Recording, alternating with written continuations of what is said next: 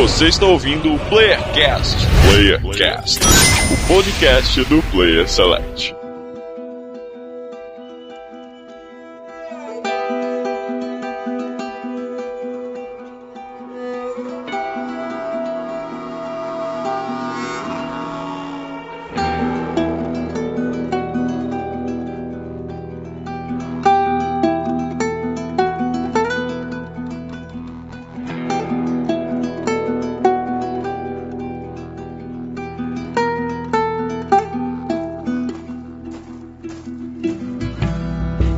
Sejam bem-vindos a mais um Playercast de Minas Gerais. Aqui é o Igor e eu amo girafas. De Santa Catarina, que é Marcelo Guaxinim, e só vai aproveitar verdadeiramente o jogo quem jogar ele com fome, cansado e pai de uma filha. Conseguiu, né? Então. Eu, eu fiz a filha só pra jogar o Last of Us. Com mais emoção, né, cara? E de São Paulo, aqui quem fala é Rafael Rosa e a Ellie é totalmente qualificada pra leitura de e-mails do Player Select. Verdade. Por quê? É cada piada. Ela faz as melhores piadas. É, e do Espírito Santo aqui é o João. E o último de nós seria um excelente nome pra um filme de corrida. Do perdedor, né? Pô, mas ele tá com nós, cara, então ele pode passar. Ah, entendi. Bom, gente, como vocês perceberam ou não, estamos hoje aqui para falar sobre o grande lançamento desse ano da Sony, The Last of Us. Olha só. E estamos com um convidado aqui muito engraçado e no perfil de piadista do Player Select, que é o João Neto, do Ataque Crítico. Olá, olá, tamo aí de novo. Faz, faz tempo que eu não vinha, né? É, cara, tá. é, que- Tá sentindo falta? Eu também, cara. Comentários Inteligentes aqui, cara, porque é foda. Cada um tem a L. Então comecei muito bem, né? É, então, tô meio decepcionado, mas. João, quem quer acessar o ataque crítico e te encontrar na internet também, como é que faz? Ah, então, eu escrevo para o www.ataquecritico.com.br e também escrevo muito bobeira lá no meu Twitter, NetoJPV. Sim, acessem o Twitter dele com reflexões muito boas sobre os textos muito bons que o João escreve no Ataque Crítico. Dê uma conferida, vale a pena mesmo, cara. E vamos falar hoje aqui sobre o The Last of Us. Teremos uma parte com spoilers no final para quem já terminou o jogo, mas se você ainda não jogou, não se preocupe, dá pra jogar tranquilamente, não é verdade? Vamos falar sobre esse grande lançamento depois do quê? Dos e-mails. E já já voltamos. Que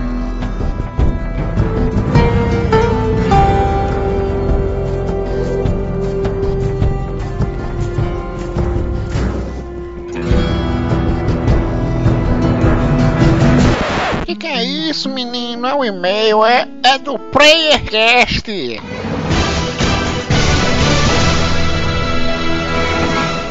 Tão chique esses meninos, hein?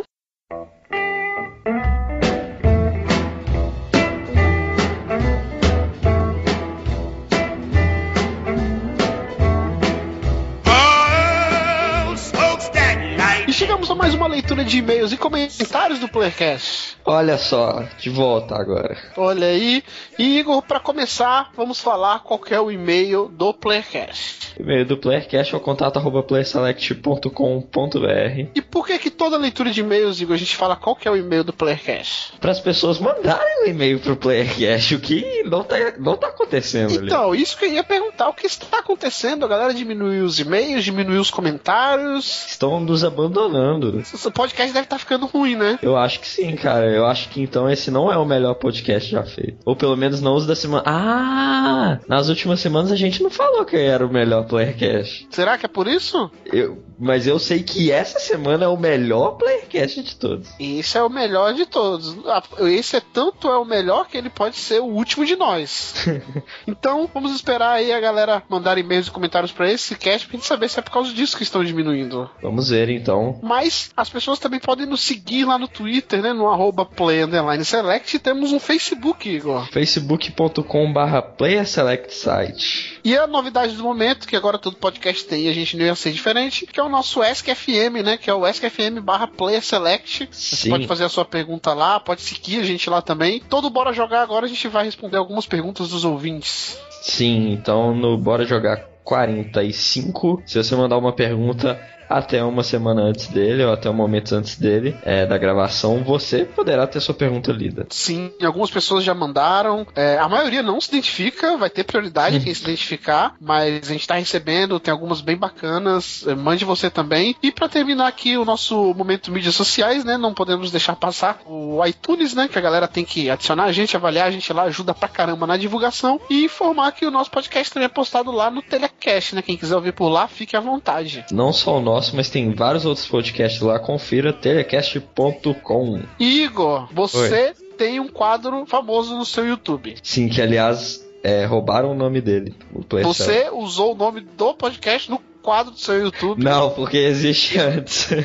Você roubou o nome e eu fiquei sabendo que o seu quadro está voltando, Igor. Sim, o quadro Bora Jogar, que é onde é basicamente um walkthrough sobre os jogos, né? E uma série que eu fiz que ficou bastante legal, assim, que eu gostei de ter feito, foi o do The Walking Dead The Game ano passado, né? E acontece que esse ano saiu a DLC, né? Que é a DLC 400 Days, 400 dias. E eu comecei a fazer o gameplay dela também, então Vá lá, dê uma olhada. Se você não conhece a série original, né, do The Walking Dead, veja as minhas reações jogando o jogo, né, o jogo mais falado do ano passado.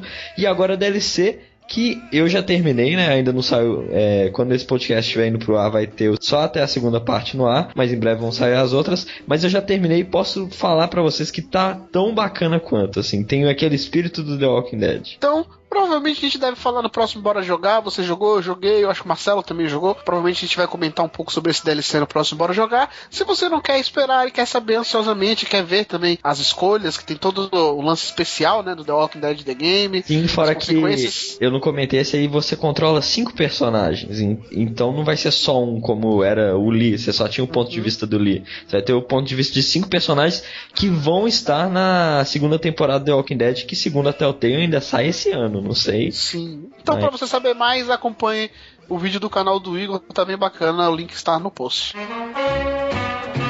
E começando aqui o feedback do Playercast 41, podcast sobre reboot, olha aí. Vamos falar aqui o comentário do sempre presente, João Marcos Silva.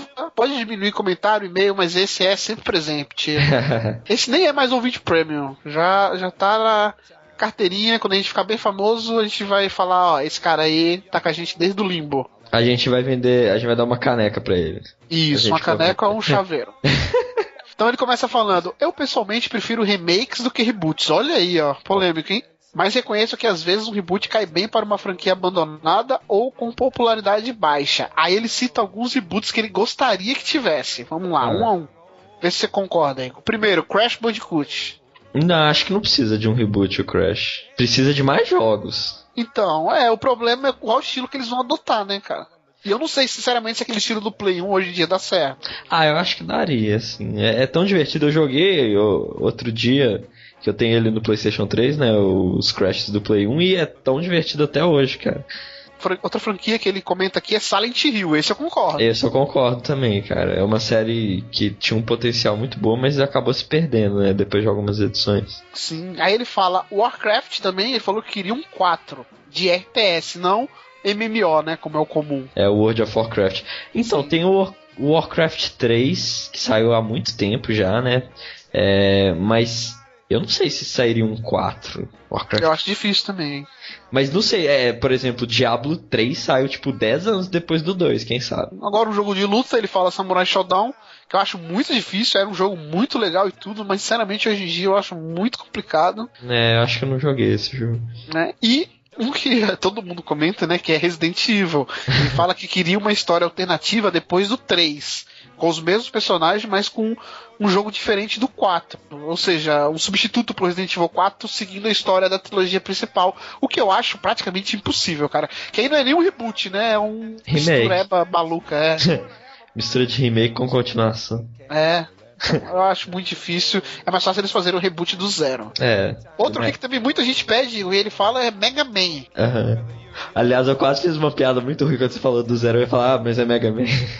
Ah, mas aí Mega Man tem que ser Mega Man X, né? Pô, por, favor, né, cara? Eu Outra franquia de luta que ele comenta, King of Fighters. Essa já acho mais provável, mas aí não precisa um reboot, né, cara? Jogo de luta, na verdade, é só você fazer um jogo Só- novo, com jogabilidade legal, é. Exato. Outra franquia, essa é polêmica, hein? Gran Turismo, Igor. E ele ainda faz a pergunta: já imaginaram o Gran Turismo no estilo Burnout? Eu respondo pra você, cara. Aí não é Gran Turismo. Exato, isso que eu ia falar, cara. O estilo do Gran Turismo é ser um simulador. Tanto que tem gente que compra o volante, né? Como que chama Sim. aquele kit lá? é, Que caro pra caramba, mas vem um volante, vem o a marcha e tudo. É, eu sei qual é, mas eu não lembro o nome também. E ele foi revolucionário, né, Igor? Eles não vão deixar esse estilo de lado, cara. Sim, é. Pra, pra jogar Burnout tem Need for Speed. É. Outra franquia que ele fala, e essa eu concordo também, é Dino Crisis, da Capcom. Uhum, concordo. E por último, Spyro, Igor. Lembra de Spyro? Eu lembro, mas eu não acho que Eu precisa. também não sinto Você lê- falta, não. Mas... Ele tá muito bem esquecido, obrigado. Spyro que também foi candidato ali a mascote né, da Sony, ju- junto com o Crash, que chegou a ser por um tempo, mas eu acho que muito difícil ter novos jogos dessas duas franquias aí nem tão cedo. Não, o Crash já é difícil, agora o Spyro eu, eu considero impossível de voltar a ter. É. Mas é isso aí, valeu, João, pelo comentário e continue sempre presente. E vamos agora para a sessão de abraços, poucos abraços essa semana, pois estamos esquecidos, então só pros, pros de carteirinha, né? pro Anismo, que foi o first. Sim, pro Aperte for Play. Pro Thiago Miro, do Telecast, que quer um reboot de Silent Hill com os gráficos atuais. Ó, muita gente querendo reboot de Silent Hill, hein? Sim, sim. Olha aí. Esse aí eu acho que pode acontecer, né, agora nessa geração que vai iniciar. É, eu acho mais possível também. Só não sei se eles vão acertar a mão, porque é meio complicado. né? Hoje em dia, jogo de terror. Sim, é. Dead Space, que tinha aí o, o estilo praticamente perfeito, se debandou, né? Então. Não tem sei. jogo de terror hoje em dia. Verdade. Tem, vai sair um, no- acho que no PS4, que é um indie ali, que parece interessante, mas Lembra aquele de fotografar fantasma das menininhas? o é, Fatal Frame. Fatal Frame, pô, é um outro jogo de terror. É, A galera esqueceu o jogo de terror. Acho que não vende tanto, né, Igor? Então. É, exato, esse que é o problema. É, é um público pequeno. É um tema bom pra gente fazer mais pra frente Survivor Horror, né, cara? Que está Não, você é jogos Eu não vou jogar. Eu não vou ficar estudando jogando vários jogos de terror, não. Não, vai sim, pô. Ser cagão e comentar o que, que tá acontecendo com esse gênero que parece que tá acabando, né, cara? É, verdade. Cada vez menos, cara. Mas, Igor, a galera não mandou comentário, não mandou e-mail, então vamos direto para o podcast que está enorme e a gente é tão foda que a gente não erra nada, por isso que a galera não manda comentário. É, eu acho que é isso, cara. Só pode Sim, a galera não tem o que agregar, aí é... ter isso. Só pode, não tem outro motivo. eu também acho que não tem. Então vamos para o podcast é, antes que não sobre nenhum de nós. Sim. feel your warm, warm touch and doo dum dum dum do dum doo dum dum dum do dum do dum dum dum do dum do be do dum dum dum do dum do be dum dum dum do dum do be dum dum dum do dum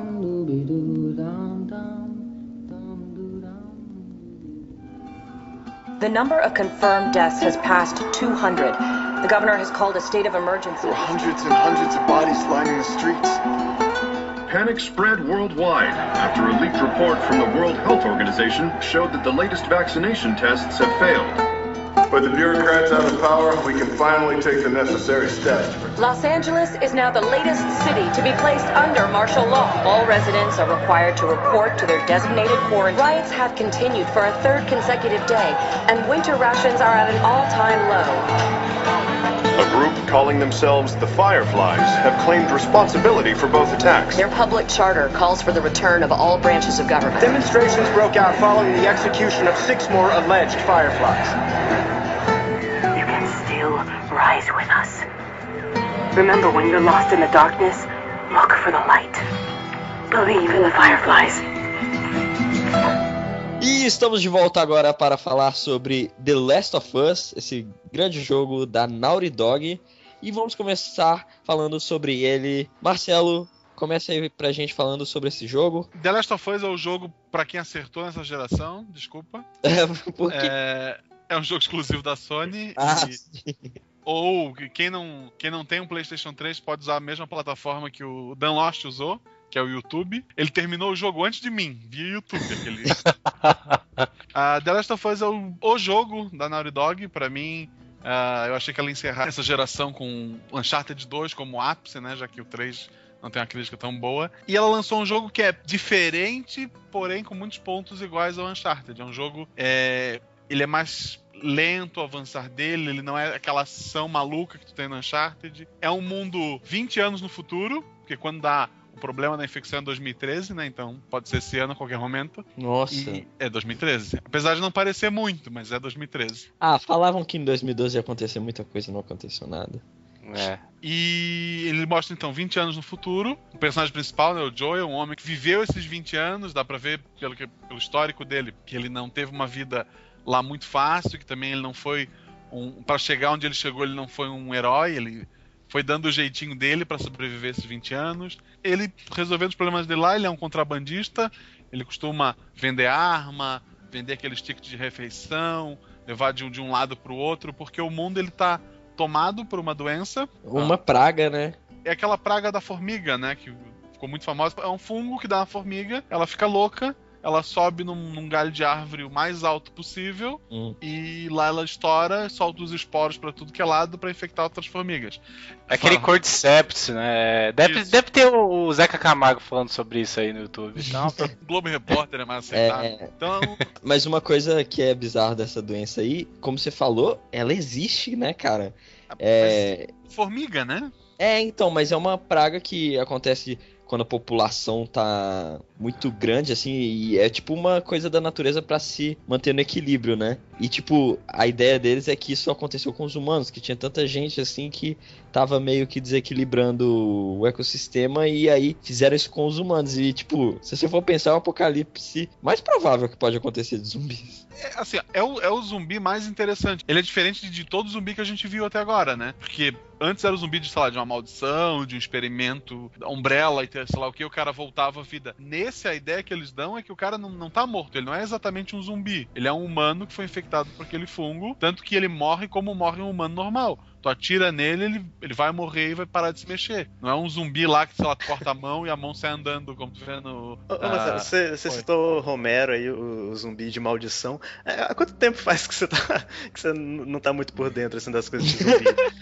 não, porque, porque, de verdade, assim, é, meio que desde o do extermínio, né, pra cá, é, que ele já abordava o zumbi virótico, né? Que, que as pessoas se transformavam em zumbis ah, por conta de um vírus que já é meio nessa levada.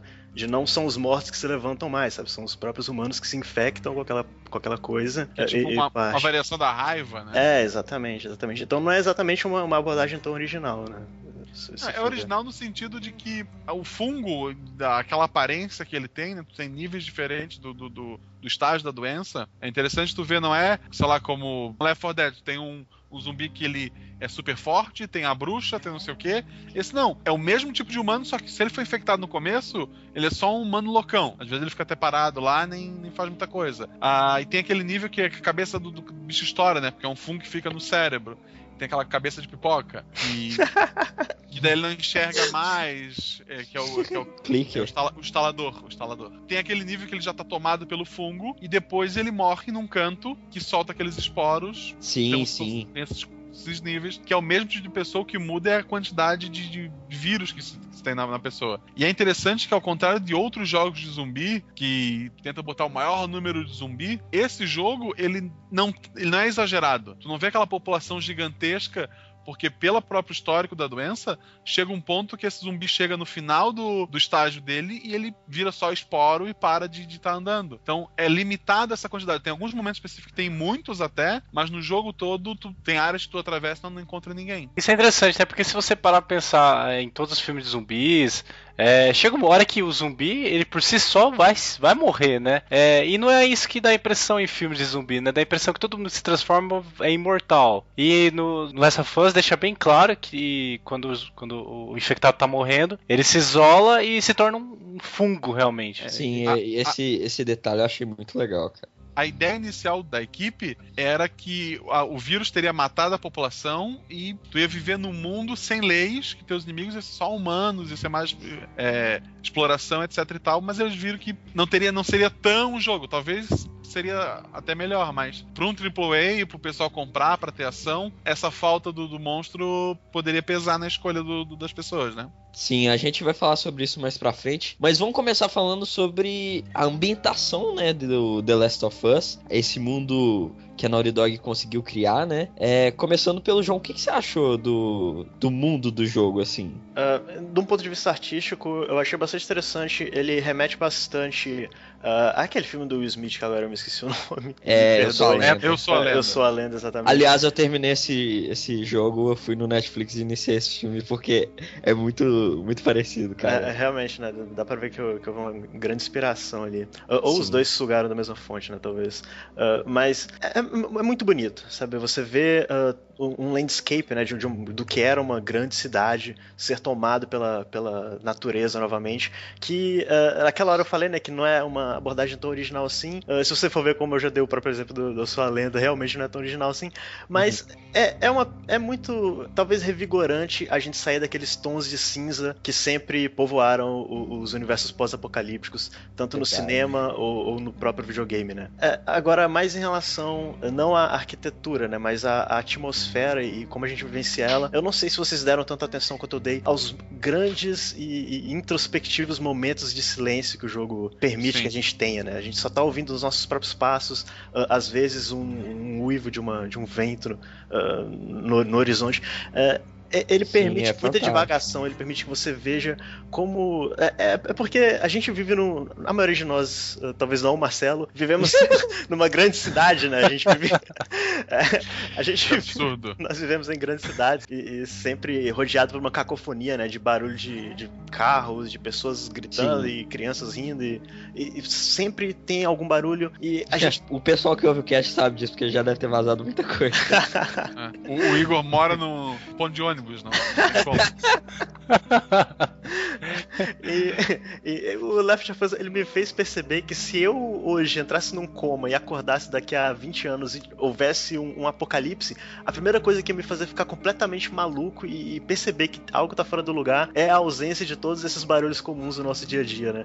Então acho que, que, que eles não negligenciaram nenhum aspecto de como seria um universo pós-apocalíptico. Não, é a música assim, ó, tu compara com o Uncharted, que tem aquelas músicas épicas de, de, de aventura, de ação. O Last of Us ele vai pra um caminho totalmente oposto, né? São músicas que não vão te marcar tanto, as poucas músicas que tem são algumas cenas específicas, né? Elas servem pra te criar essa tensão, a falta de, de, de som, como, ele falou, ah, ou só aquela música de, de levezinha no fundo que tu sabe que vai ter uma hora ali que vai dar problema. Eu acho que Sim, é uma- é é, é- é no- naqueles momentos certos, é bem simples assim é, a trilha, né? Mas é, é muito boa também. Uhum. E funciona, contrasta bem com esse silêncio, aquele mundo que tá com poucas pessoas e tá sobrevivendo, mesmo depois de tanto tempo, né? 20 anos. A gente vê uma coisa tanto tempo depois é meio raro de apocalipses, né? Sempre é, sei lá, pouco tempo depois você vê o pessoal começando a se acostumar, mas aí 20 anos depois eles já estão vivendo nesse mundo, assim, sabe? Já é uma realidade. Tanto que os zumbis, como você falou, tem essa evolução, né? Então eu, eu gosto muito do mundo dele, além de ser muito bonito também. Os gráficos, né? A engine do Uncharted, a gente não poderia esperar menos, que a Naughty Dog é muito detalhista com esse tipo de coisa, né? Você vê que todos os ambientes são muito bem detalhados e, tipo, eu não sei como que eles conseguiram fazer isso no PlayStation 3, mas eu, eu gostei bastante. É, em quesito ambientação é perfeito, né? Você realmente se sente num mundo que passou 20 anos abandonado. Entende? É, tudo tá parado há 20 anos, sabe? É, Eu, eu tenho só uma, uma crítica, que, que é algo que eu achei que teria muito mais e que eu, eu acho que faltou um pouco. Ah, é algo chamado Environmental Storytelling. Não sei se vocês já ouviram falar dessa expressão, que é quando os desenvolvedores eles usam ah, da própria, seja da região ou de, de uma casa, de, de qualquer coisa estética, né? E, ao, ao invés de usar palavras ou deixar uma nota ali ou deixar uma carta ou, ou botar algum NPC para te explicar a história, mas eles contam a história através do que você tá vendo, né? Através do prédio que você tá vendo, através Sim. da casa ou do quarto que você entrou. É, eu, eu acho que não teve o suficiente disso. Teve um momento que, na minha opinião, foi o momento mais interessante do jogo inteiro, ah, em que a gente vai ah, numa rede de esgoto, só, só dizer isso, ah, que ali pra mim foi o, o ápice de- de Sim. De tudo que eu Sim. acho interessante no, no- no ambiente uh, pós-apocalíptico. E eu queria ver mais daquilo em outros lugares, sabe? Eu queria entrar numa casa e saber exatamente quem morava ali, o que, que aconteceu ali. Eu queria entrar num beco e perceber que, ah, uma pessoa já criou uma, já teve uma casa aqui, mas calma aí, tem, ah, sei lá, ah, tá tudo queimado. Aí eu vou ali em volta, eu, ah, peraí, parece ter uma briga aqui, sabe? Eu, em momento quase nenhum, a, a não ser ah, nesse momento do esgoto e em algum outro momento pontual, eh, eu senti isso. Eu senti que eu podia apenas observando o ambiente ao meu redor, teve diversas histórias contadas pra mim. Talvez eu não preste atenção suficiente, ah, o que eu acho difícil porque eu jogo eh, realmente indo atrás desse tipo de coisa, mas eu não sei, me digam vocês, vocês acharam que teve o suficiente assim de environment storytelling? De, todos os ambientes estavam recheados de, de pequenas histórias pra você ver? Eu, eu acho que tem um pouco dos dois lados. Eu acho que assim, os ambientes em que você sentia que tinha muitos humanos, como uma cidade, uma metrópole que você passa, é, você sente que não é nem tanto os 20 anos que, que modificaram aquele lugar, mas sim o caos que tudo aquilo causou, entende? Que modificou o lugar, e daí foi tudo abandonado. Agora, lugares em que não haviam humanos e passaram 20 anos mais sem humanos ainda, entende? Esse tipo de lugar que você sente isso que você tá falando, sabe? Como no caso uma rede de esgoto, é, tem uma parte que você passa pelo, pelo metrô, né? Você sente bem isso. Eu acho que vai um pouco desses dois lados. Eu acho que lugares que eram habitados, muito habitados, você sente o caos que todo esse transtorno gerou, sabe? Sim, é, às vezes a gente encontra umas cartas de pessoas que viveram nesses lugares e falam, Aham. tipo, por exemplo, diários de, ah, eu vou lá buscar e, tipo, é o último registro, então provavelmente o cara morreu. Nesses momentos eu cheguei a sentir sim, isso aí que eu esqueci como que chama. Environment, Storytelling. storytelling, isso. Então, É. mas eu concordo que esse momento que você falou, é específico aí, realmente é, o- é, eles tiveram cuidado a mais nessa parte, não é tão explorado isso. Não, e assim, ó, o que eu tinha medo, quando eu soube que era um jogo da, da Naughty Dog, eu pensei, vou comprar, não quero nem saber mais nada. Que uma coisa que eu tinha muito medo era ter muito cenário igual, né? Muita, muito prédiozinho, muita rua, e tu não variar daquilo ali. E o jogo tem uma variedade gigantesca de cenários. Se tu tem cidade, tu tem floresta, tu tem bosque, tu tem o esgoto, como falaram ali, tu tem região, sei lá, de, de praia, tu tem uma série de estruturas que fazem o cenário variar bastante. E eles não ficam repetindo tu não vê o mesmo quarto ah, em dois prédios diferentes. Uhum. Tem objetos criados para aquela região. Às vezes repete de um, de um prédio para outro que são vizinhos, sei lá. Mas de uma cidade para outra é coisa completamente nova. Não, é, o detalhamento desse jogo é. Poucas empresas fazem o trabalho que a Naughty Dog faz, cara. Você pode ver no Uncharted, no The Last of Us também. Pequenos detalhes, mas todo lugar, assim, sabe? Não tem nenhum lugar que eles deixaram meio de lado, assim. É tudo muito bem feito, com a- pequenas coisas que teriam no ambiente eles colocam. E o load, né? Tu tem um load gigantesco no começo. E É depois acabou. gigantesco, eu não acho que é tão, tão demorado. Pelo menos eu não lembro de demorar tanto assim. O padrão de outros jogos ele é mais demorado, né? Sim, e só tem esse loading pronto, né? É, Só esse é muito load, legal é. isso. Tu pode depois pular o- os vídeos, né? Por, por favor, não faça isso. Mas é, eu fiz porque eu só falta um online pra mim pra platinar, né? Então eu joguei mais de uma vez. Uhum. Ah, então se tu pula um vídeo, ele já carrega a ação do próximo e tu não tem pausa. Então, assim, é um trabalho que só quem participou como a Naughty Dog dessa geração, de todos os avanços que teve, né? Uhum. Conseguia fazer. Verdade. O único problema que eu acho com o cenário é às vezes tu ter armário pra trancar teu caminho. Eles usam muito esse recurso de empilhar quatro armários numa escada pra te não poder andar. Ah, sim, sim. Ah, mas você consegue imaginar que pode ter sido alguém que se refugiou naquela casa querendo bloquear? Ah, mas é... todas as cidades têm sete famílias que tiveram a mesma ideia. Não, cara, pô, mas aí também, né? Isso aí é um, pra não ser um cenário gigantesco, né? Eles têm que limitar de alguma forma. É, chegou no momento do jogo em que isso começou a me incomodar também. E, é, mas eu comecei a perceber que é, eles poderiam realmente, tipo, ah, não é, não é um armário, dessa vez é escada e mesa. Ou da outra vez é, é desabou, ou da outra ah, vez. gente, vocês estão é, vocês estão muito falta- arquitetos. Não, mas então, mas ah, eu, eu comecei a ver que o que tava me, realmente me incomodando não era o fato de ter ah, a mesma, o mesmo sprite ali interrompendo minha passagem. Era o fato de que ah, a arquitetura dos, das- dos prédios e das casas, elas começaram a parecer meio limitadas, sabe? E, e eu entendo por quê, sabe? Você não, você é desenvolvedor, você não vai querer querer renderizar um prédio inteiro colocando às vezes nada, né? Você fazer colocar um quarto lá aberto para o jogador explorar e não ter nada para ele ver. Uh, eu entendo que isso é uma questão de pacing, é uma questão de uh, não fazer o jogador ficar perdido no jogo dele, Uhum. mas às vezes isso me lembrava que isso era um videogame, sabe? Às vezes eu falava, pô, mas calma aí, isso é um prédio de seis andares, deixa eu ver o que, que tem lá em cima. Eu chegava no segundo andar, ah, não dá mais para subir. Ah, beleza, isso é um videogame. Não tem nada lá para cima porque realmente não ia ter. É, é, realmente. Agora, isso aí da escada, sempre eu tentava subir a mais pra ver se tinha alguma coisa. Mas assim, eu não sei se é que eu já tô acostumado, mas eu sei que não teria. Eu já vou com a consciência de que talvez o que tem ali em cima é um item. É, mas é, é aquela questão que, que eu acho até que, que eu te falei uma vez uh, em off do- sobre o, o Alan Wake, que é um jogo que ele se esforça tanto pra ser verossímil que quando você começa a perceber que ele é um videogame, você começa a sair um pouco da experiência. sabe? Ah, sim.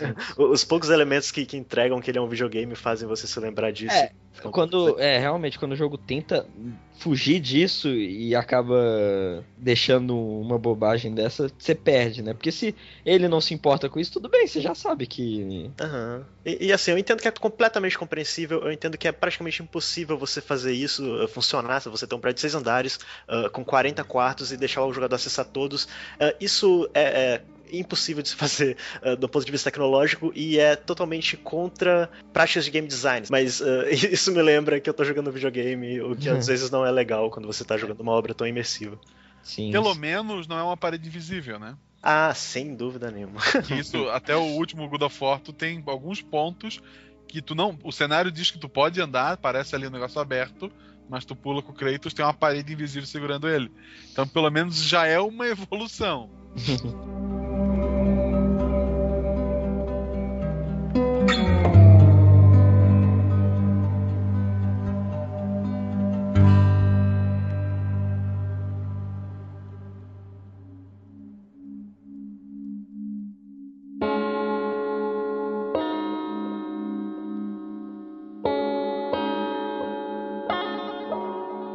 Mas uma coisa que se destaca no The Last of Us pra mim, a parte principal dele, são os personagens. A relação que a gente tem entre o Joe e a Ellie, como também é, com os outros personagens que rodeiam eles durante o jogo. É, vamos falar um pouquinho sobre a personalidade deles, né? O que, que você achou, Marcelo, é, da construção deles? Todos os personagens, assim, sem exceção, eles têm um motivo, eles têm. São personagens. Eu achei os personagens mais aceitáveis, assim, eles parecem mais verdadeiros. Não é Sim. só, um, sei lá, um personagem que foi criado para aquele momento. Ele tem uma, uma história, uma motivação. Tu te apega à maioria deles, né? Eu acho que são personagens bem construídos. Os personagens principais, os vilões humanos lá, o carinha perdido, eu achei que ficou meio estranho, sabe? Um monte de gente se atacando do nada, eles podiam ter trabalhado aquilo ali também. É, realmente, né? dificilmente eles conseguiriam se- fazer algo com isso, né? Eu acho. É. Ainda mais sendo o jogo com tantos tiroteios que ele tem. Mas, cara, eu gostei muito da atuação dos personagens. Como que, tipo, é bem feito e não é exagerado. Da Ellie, do Joel, principalmente assim. É no Sim. ponto certo, sabe? Te convence da, Tu te situação que eles estão passando. Sim, e eu acho que eles fizeram esse trabalho muito bem. Bom falar, né, da, da atuação, né, cara? Como é espetacular, como ficou a Naughty Dog novamente, né? É, escolhendo atores certos e os atores também trabalhando muito bem, né, cara? O Joel é o, o Troy Barker, né, que é o do Bioshock Infinite também. Ah, é? O Booker. aham. O Booker, isso, é o mesmo ator, cara. Só que daí agora cabe a pergunta, então, antes de continuar. Eu joguei ele todo em português. Ah, por quê? Tô brincando. Eu joguei todo em português. O Ah. pessoal, Então, eu, eu joguei ele em inglês com legenda, cara. Eu vi que tinha dublagem, mas é, eu sei que não ia ser tão bom. Então, realmente, eu resolvi jogar em inglês. É porque eu joguei a demo em português e eu vi que tá, tipo... É bom, assim, dá pro, pro brasileiro, é legal ter isso, né? Eu acho importante. Mas eu acho que ainda não tá no nível do que eles fazem lá fora. Então, realmente, eu joguei em inglês, cara. João, Ah, também, eu tô comigo. Eu joguei com áudio em inglês ah, e a legenda em português. E é é interessante, né, isso que o, até o Rafael tinha comentado vocês também sobre como é boa a atuação e tal. É, e isso me lembra aquilo que dizem sobre o bom especialista em efeitos especiais, né? Que o cara que realmente é bom em, em produzir efeitos especiais pra filme é aquele. É quando você assiste aquele filme você nem percebe que tem efeito especial, sabe? Ah, Se você sim. assistir o filme não percebe que tem efeito especial é porque o cara que fez é muito foda. E é isso que, eu- que aconteceu comigo com Last of Us. sabe? Vocês tinham falado, ah, tal, a atuação é muito boa. Enquanto eu assisti, eu não percebi, sabe? Eu, tipo, eu tava assistindo, tava chu- é, acreditando em tudo, assim, achando tudo tão tão entregue, né? Tão bem entregue que passou batido. E agora que vocês lembraram o tópico, eu falei, caralho, tipo, deve ter sido realmente muito foda, porque eu não parei em momento nenhum pra perceber, ah, mas tá meio mal dublado, o lip sync tá meio errado. Não, pra mim foi tudo tão bem Não, é encaixado. perfeito, cara. É, pra mim é, é, parecia tudo uma mesma entidade, sabe? Eu não precisava separar ah, o lip sync da, da dublagem ou do tipo de atuação, em como o modelo do personagem estava se comportando. É, tava tudo como se fosse realmente uma entidade só. É, aproveitar todo o jogo sem me lembrar de que aquilo ali eram modelos 3D sendo dublados. É, pra você existe o Joe e a Ellie. então. Exatamente, exatamente. Isso é foda. E eu concordo plenamente com você, João. Pra mim foi a mesma coisa, sabe? Eu, no momento algum, fiquei pensando, nossa, olha que atuação foda. Isso é um ator de verdade, nossa. Não, sabe? Levantou e bateu palma, né? É, sabe, deu um José Wilker. Não, cara, ali eram pessoas pra mim que estavam realmente sentindo aquilo, pensando aquilo. Em momento algum eu fiquei imaginando que era uma pessoa com, com fundo, com, com, aquela, bo- com aquela roupa ridícula, cheia de bolinha. Uhum. Longe disso, sabe? E a, a- minha sogra, quando eu comecei a jogar, ela perguntou se era um filme. Olha, ela tem problema de vista? Não, porque, tipo, graficamente ainda não é. Ô, Marcelo, você que jogou em português, a atuação é, é boa? Também, eu também joguei em português, cara. Você jogou dublado também, Rafael? O que, vocês acharam? Eu- Tranquilíssimo, cara. O lábio não, não fecha com, com as palavras, né? Mas Ah. assim, ó, é a melhor dublagem que eu já vi. São atores. Ah, são vozes que tu já ouviu antes em filmes e etc. ali, não, não é, é, um cara lá em Miami que eles cataram que tem um sotaque de um português terrível. São, assim, são, são bons atores e ficou muito boa a, a dublagem pra mim. Deve nada, cara. A dublagem, eu concordo. É, eu, eu achei a voz da Ellie meio estranha, tanto que, tipo assim, eu. É meio injusto porque eu não joguei o jogo inteiro, eu não posso comentar muito. Mas eu dei um play no, na última cena do jogo em português, na versão em português, e eu achei que, tipo, perde é, um pouco do sentimento que eles estão passando ali, sabe? É, tem o lip sync também, né? Que não, não é. Ele não fecha a boca certinho, igual tá falando, né? E, assim, eu recomendo que todo mundo jogue inglês pelo menos uma vez. Você prefere em português, jogue em português.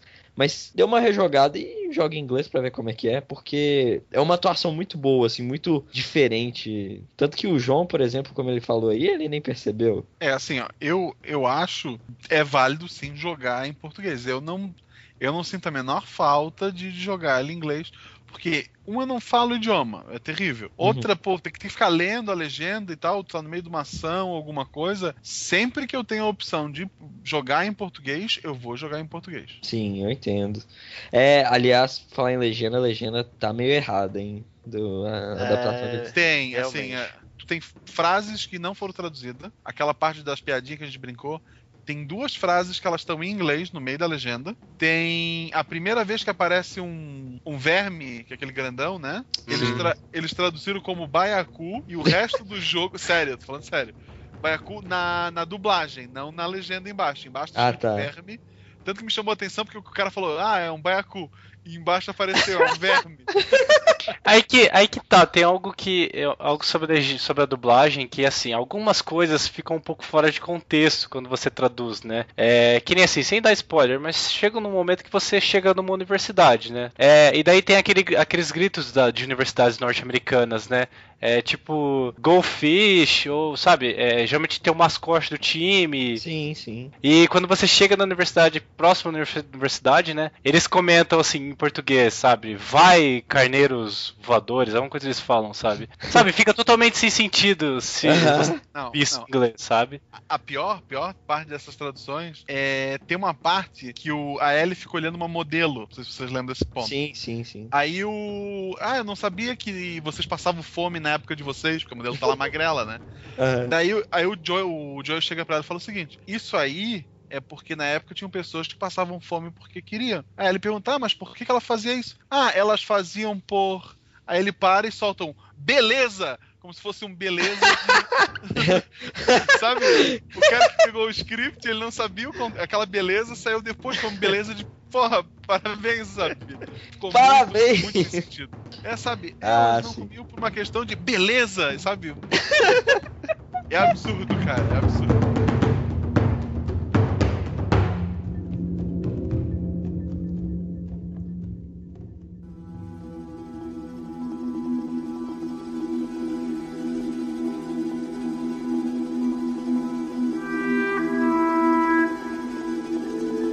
Jogo também, um dos grandes destaques dele é a jogabilidade. O que, que vocês acham do jogo? Vocês gostaram de como é? Porque ele é na mesma engine do Uncharted, então quem vê achava parecido com Uncharted. Mas tem grandes diferenças entre Uncharted e The Last of Us na gameplay. Pelo menos eu percebi isso. O que, que vocês acharam? É, o Joel não é o Drake que se aposentou, né? Sim. Primeiro porque o Joel não consegue fazer parkour, não consegue escalar lugar muito alto. É bem diferente. ele não escala muros, assim, não tem. Você não, tipo, fica andando pendurado num tijolo indo pro outro, assim. Olha, e, é- e nos primeiros 20 minutos eu senti falta disso, né? Eu, eu olhei pra uma parada assim e pensei, caraca, o Drake subiria nisso facilmente e conseguiria estar do outro lado. Sim, sim. que o Drake fosse nesse mundo não ia ter infecção. Assim, a gente tem essa sensação, acho que pela End, né? Que é a mesma End. Então a gente é, jogou Uncharted 3 lá em 2011. Então a gente é, tava com ele recente na cabeça. Mas eu acho que o jogo consegue mostrar tanto, tem tanta personalidade, assim, que pelo menos pra mim eu me desprendi disso muito rápido. Sabe? Foi só naquele início mesmo. Até acostumar. É, e ele também tem ou- outras mecânicas que são muito interessantes, como por exemplo a do Joe andar com uma mochila que ele não carrega todas as armas com ele, ele tem que pegar essa mochila pra levar outras coisas, que a munição é escassa também, por exemplo, então isso já altera muito a jogabilidade. É, você não assim- vai gastar a bala do jeito que você quiser, você não vai atirar em todo mundo. Você tem que ter estratégia pra jogar. É outra coisa também, você pode combinar itens que você encontra no chão pra fazer, por exemplo, magic kits, molotovs, bombas de fumaça, sabe? Então, é muito desse tem um sistema de craft bem simplificado, mas que pra mim funcionou bem. Então tem essas particularidades que fa- fazem ele se diferenciar do Uncharted. É, da mochila, o que me incomoda nela é que ela é limitada. Tipo, tu pode ter três facas, é, uma arma de, de melee, três pedaços de pano. Ela não é uma mochila tipo, sei lá, do Resident Evil que tem os espaços e tu escolhe como tu vai gastar. Eu não É. tenho espaço pra pegar, sei lá, tesoura pra fazer faca. Mas eu tenho a porcaria de um tijolo ali dentro. Isso aí que eu ia falar é meio discrepante, porque você pode só carregar, tipo, três facas, mas você tá com três shotguns, sabe? Tipo, na- dentro da mochila, sabe? Tem uma hora que você fica com um lança-chamas dentro da mochila, então é, Pô, é. Discrepante, né? O Joe é o único cara que vai pra nadar com uma mochila de tijolo nas costas. É, é discrepante, mas é compreensível, né? A gente sabe. Sim, é. Que, que é pra dar o pacing, pro, pro, pros desenvolvedores sempre saberem exatamente com o que, com que você pode estar no máximo ali naquela parte pra eles poderem a- afinar a, a dificuldade da, da parada ali e tudo mais. no, no sobrevivente, tu tem quase item nenhum, nenhum, assim, é, é muito pouco. Então eu sempre fazia item de cura. Eu não fazia Uhum. molotov. Eu tinha molotov que eu achava.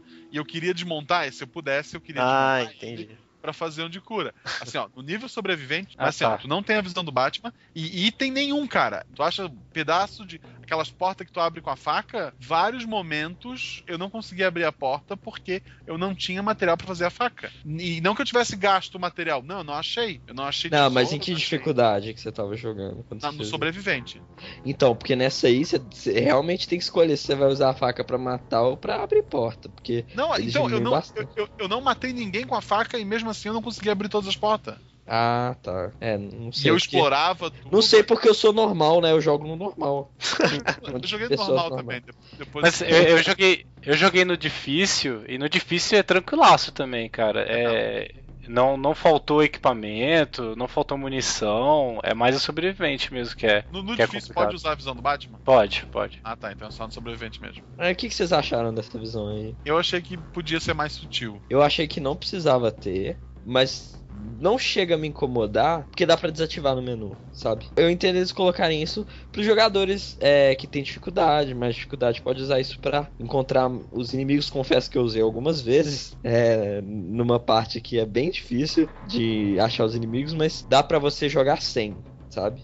Sim, no, no sobrevivente você é obrigado a jogar sem. E eu acho que podia ser assim, ó, se é um negócio de audição que tu escuta os passos, que tu veja os passos, sei lá, como se fosse umas pocinhas. Sabe quando tu joga uma pedrinha na água e tu vê só as ondas de propagação? Uhum. Podia ser só o, sabe, o lugar onde o cara tá pisando tem essa ondinha. E não, pô, ouvir o cara lá atrás da caixa, eu sei que ele tá com uma mão no nariz, que a outra tá com a arma levantada, que, que É. ele tá, tá respirando, sabe, pra cima e pra baixo ali, ele tá, tá se movendo. Porra, não tem como tu saber tudo isso só com o de ouvido, cara. Uhum. É absurdo. Então podia É. ser mais sutil. Concordo com você, é, devia ser bem mais sutil, devia ser mais quando o pessoal fala, né? é, é, quando um comenta com outro alguma coisa, faz aquela, aquela onda, aquele sonar, né? é, só na parte de cima do, do corpo do Não, cara. mas é- eu acho que não, é, não é toda hora que aparece. Pelo menos eu lembro que é só tipo quando o cara anda ou fala alguma coisa que aparece ele. Então, pro cara não aparecer, ele tem que estar escondido e ele tem que estar parado. escondido algum tempo. Ele tem que ficar um É. tempo parado, aí ele some, entendeu? Mas, tipo, é, são poucos inimigos que ficam realmente parados, sabe? Não, Quietinho. mas eu, eu acho que, tipo, não, poderia ser muito mais na cara, por exemplo, se, se apertar R2 e ver exatamente onde eles estão. Não é assim, é só alguns momentos, assim. É, mas por causa da tua audição, tu saber Sim. que, sei lá, que o cara tá segurando um pum atrás de uma caixa. é exagerado, né, cara? Sim, sim, não, por mim não deveria ter. Mas eu entendo que tenha, sabe? Mas, mas é legal, assim, dos inimigos, o jeito que eles reagem. Tem Uhum. inimigo que. Ele, ele vem, ele- os inimigos vêm correndo pra cima de ti pra te matar, aí tu sacou a arma, tem uns deles que já vão voltar, vão se esconder atrás de uma Sim, a inteligência artificial é muito boa. É, Dos inimigos é muito o boa. jeito que o inimigo reage é diferente se tu tá armado ou não. Se, não- se eles acham que tu não tá armado, tu não sacou a arma ainda, eles vêm com tudo. Se eles veem que tu tá armado, eles começam a tentar te, te dar a volta. Os inimigos funcionam ali, a inteligência deles eu achei muito bem feita. Mas Sim, tem, aham. mas tem alguns momentos que eles se comportam de forma muito, muito bizarra. É, Se você. Algum, dependendo de algum comportamento, sabe, se você jogar uma, um tijolo, alguma coisa, ah, e o inimigo não te vê ou te vê e esquecer que você tá por ali, é, às vezes eles começam a correr de um lado pro outro que nem uma galinha sem cabeça, sabe? É muito, é muito escroto isso também. É muito Mas, pô, bizarro. Olha só, o mundo tá na merda, cara. Tu- qualquer coisa acontecer, tu entra no apavoro, né? Os caras tão Não, tensos. mas realmente. Meu Deus, um tijolo, eles começam a correr. Mas, tipo, eles começam a correr é, é, indo e voltando, É, entende? Eles não correm por todo. todo o cenário, sabe? Que nem uma galinha sem cabeça. Eles ficam, tipo, de um ponto determinado até o outro. Fica assim, indo e voltando, indo e voltando. É, é muito bizarro isso. Agora, se a inteligência dos inimigos ela ficou muito bem feita, com essas pequenas exceções, a dos teus aliados é a idiota, né? Nossa, é, é um dos Cara, piores defeitos do jogo. Quantas vezes eu tô lá agachadinho atrás da caixa, tá os inimigos passando, a Ellie correndo de um lado pro outro, igual a maluca. É, ele correndo de um lado pro outro, tocando um, um bumbo, e o Bill correndo, tocando um trombone. É, parece aquelas bandas de homem. carnaval, velho. Cara, não, é assim, ó, é, é coisa do, do, do Bill, tem uma que ele fala assim, ó, vamos fazer silêncio, ó, tem uns inimigos. Aí eu vou pra trás da caixa, chego perto do inimigo, ele vem em pé do meu lado, o inimigo tá vendo ele, e ele fala, mas são muitos, eu, porra, cara. Eu não sei se com vocês foi, cara, mas o Bill comigo foi o mais merdeiro de todos os NPCs, cara. De Por todos. quê? Ele sempre atirava em todo mundo sem eu querer, tá ligado? Nossa, ele era Ah. muito merdeiro, velho. Ah, não, mas pelo menos faz sentido, ele atirou. É. Agora a Ellie, eu tô lá, é, no escuro, é, cheio de, de clicker na sala. Aí eu, vamos, vamos, pros- vamos, garota, vem cá, silêncio, silêncio. silêncio. Aí eu tô, tô no cantinho lá atrás, esperando o bicho passar é pra me matar ele. Ela passa correndo, tocando a banda de um homem só dela lá, o bombo dela, e o inimigo não faz nada. A gente Nada, ouve os passos dela. Ela passa na frente dele correndo. Agora, se eu der um passinho a mais, o cara já me viu. Isso te tira da imersão e eu entendo e realmente me revoltou pra caralho ver isso. É, isso é absurdo, cara. Mas eh, esse, esse lance de eles atirarem, cara, aconteceu com o Bill, aconteceu uma vez com a Ellie, e o problema era o seguinte: eh, u- uma vez um infectado tinha me visto, e o infectado me viu. Aí eu pensei, bom, beleza, eu vou tirar meu taco e vou pra cima dele e vou matar ele. Só que a Ellie começou a atirar e atraiu todo mundo, sabe? Eu, filha da puta, você não precisava ter atirado, eu já tava É. tirando o taco e batendo. Ah, então, é, é algo tão simples de se corrigir, sabe? Coloca uma linha de comando lá, tipo, NPC só atira depois que o, o jogador acertar o primeiro hit no inimigo. sabe? Beleza, pronto, matou a charada. Ou se eu atirar, né? Tipo, É, exato. Só se eu puxar uma arma de fogo e dar um disparo. Aí ele dispara também. Exato, era algo simples de ser corrigido, sabe? Por Mas não... é, já, é, já eu lembro de momentos legais que ela me ajudou depois que ela pega a arma. Ah, não, ela não, ajuda sim, ela ajuda bastante. Tipo, tinha um inimigo e acho que ele tava me batendo e ela conseguiu matar ele. Mas então, aí você já tinha engajado no combate. Eu não tinha, eu ainda tava em modo Ah, tá. Então, É, então, quando é, você tá abaixado, então deviam desativar ela, tirar. É, exato. Eu- eu- tipo, só que ele me viu, sacou? E quando ele me viu, ela começou a atirar. Só que eu ainda ia pra cima dele, poderia ter matado ah, só com um bastão, né? Então. Aham. E, oh, e se for pra falar de bug bizarro, eu, eu tenho o mais bizarro de todos. Que assim, tem um golpe dela que ela tem uma faquinha e ela pula em cima do inimigo e começa a esfaquear o inimigo, sabe? Sim. Uhum. É, eu tava agachado, aí ela foi pular pra bater nesse inimigo, e esse inimigo parece que me viu. Aí ele foi e correu pra me bater, aí ele entrou na animação de me bater. Só que aí ela continuou esfaqueando o inimigo, só que não havia mais inimigo, então ela ficou esfaqueando o céu e flutuando. Que legal, cara. A, A a minha não animação tinha continuou. poderes psíquicos. A minha, ela ficava normal.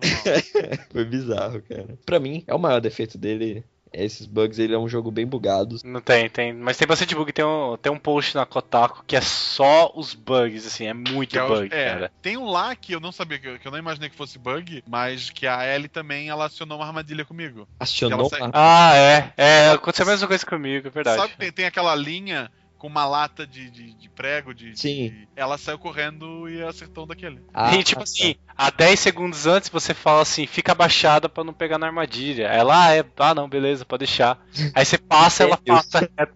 Mas, assim, é, a gente tava falando dos, dos bugs, comentando do stealth. Vocês gostaram do stealth do jogo? Eu achei muito legal, cara. Essa coisa do murinho automático, sabe? Funcionou muito bem pra mim. Sim, é, tem um Sim. botão só pra abaixar, tu abaixou no murinho, pronto. Eu achei melhor do que Uncharted, até que tu tem que apertar um botão, né? Que às vezes tu, tu, tu acha que tá lá no, no cover e os inimigos estão te matando de qualquer jeito. É, aí você trava no cover também, assim, às vezes acontece. É, não, eu achei que foi bem feito. Melhor que Uncharted e melhor que, que Tomb Raider. Ah, é, Tomb Raider também tem isso. Dá pena, né? No início do ano todo mundo fala, pô, Tomb Raider vai ser um jogo que vai estar no top 10 no final do ano. Ah, talvez não. Tem É. tanta coisa boa, né, cara? Com certeza, não, na, na minha opinião, né? Mas é, é, não, é- não que ele seja ruim, mas é, a, A, gente concorrência tá tá coisa- leal.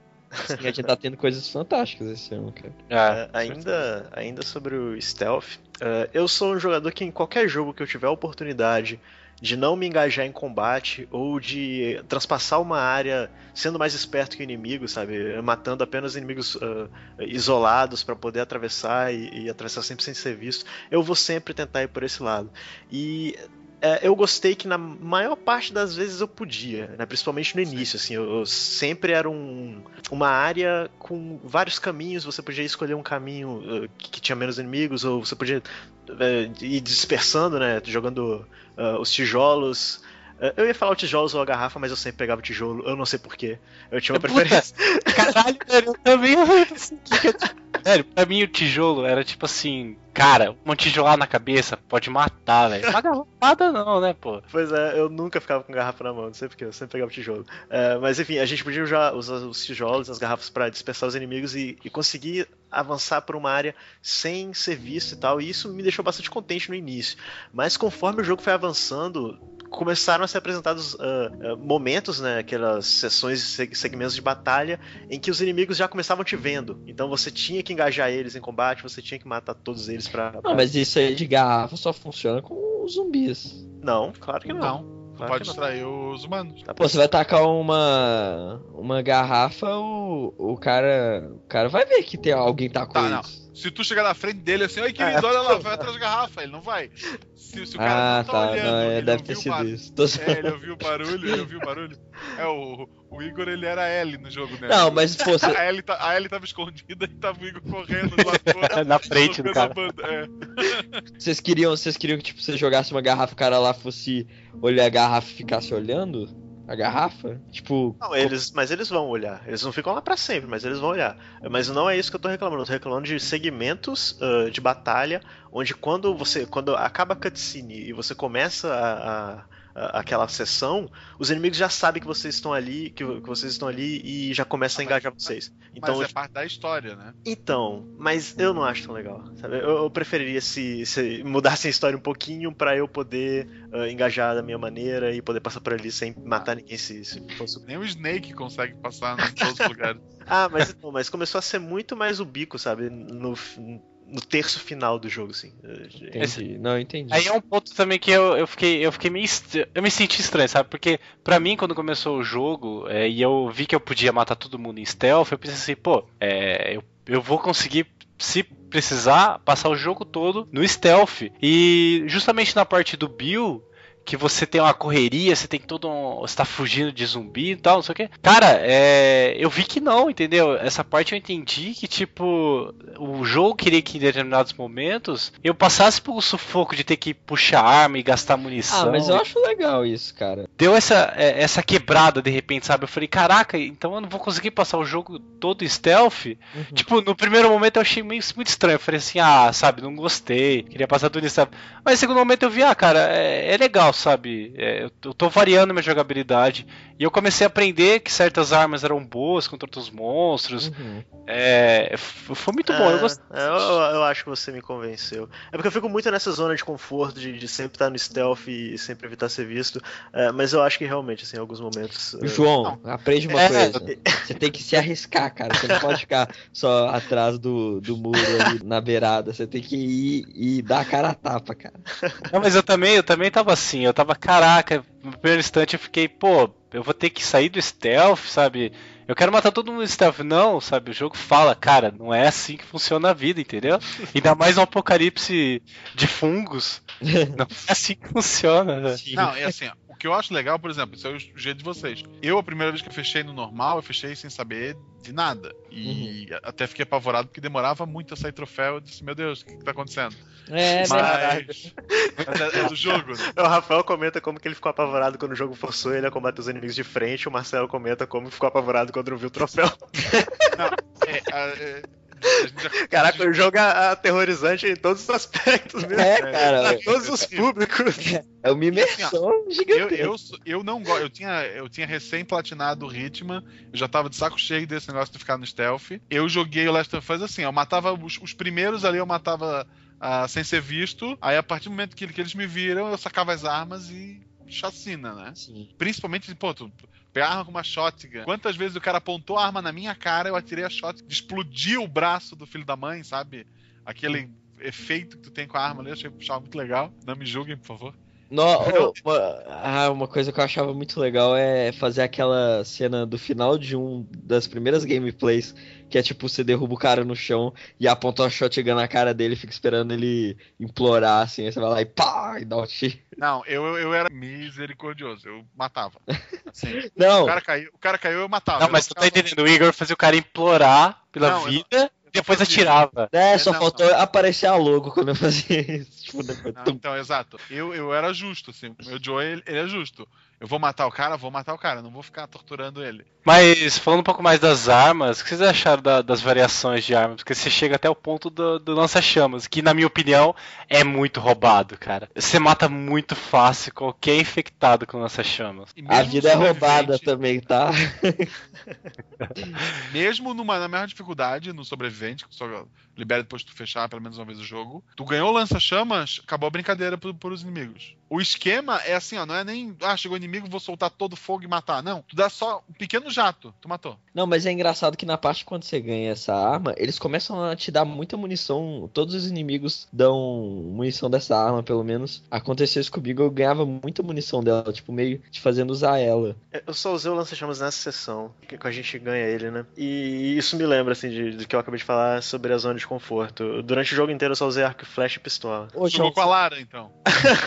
Às vezes eu usava shotgun quando eu tinha, quando aparecia os baiacus lá de 200 quilos. O, o João tava comentando comigo que ele ele falou do arco e flecha, pô, mas eu uso toda hora e eu não usava arco e flecha nunca. E aí, O arco e flecha é a única arma que não chama a atenção dos inimigos. mas ele, para mim ele só é útil com os zumbis, cara. Porque assim, quando um humano cai, os outros vão lá ver e eles ficam atentos, então não funciona tão bem. E você tem que levantar do cover pra atirar, então eles acabam te percebendo. Pra mim com com os infectados, né, com os clickers, funcionava muito bem, porque um tiro na cabeça eles já morriam e, e já limpava o caminho. Então eu usava, tipo, quando tinha uma área com eles. E, e eles não iam atrás de mim, eles iam atrás da flecha. E a flecha caiu naquele lugar, então eles iam onde o cara morreu.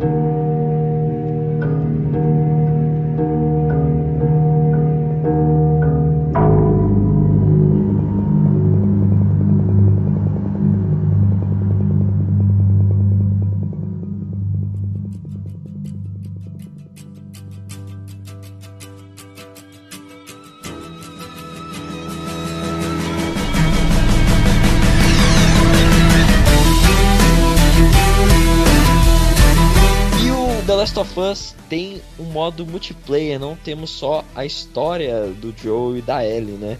Todos aqui jogaram esse modo? Sim. E o que vocês acharam, João, começando aí? Ah, Eu não tenho histórico de jogar modos de multiplayer de nada, ah, ah, só de Team Fortress 2, né?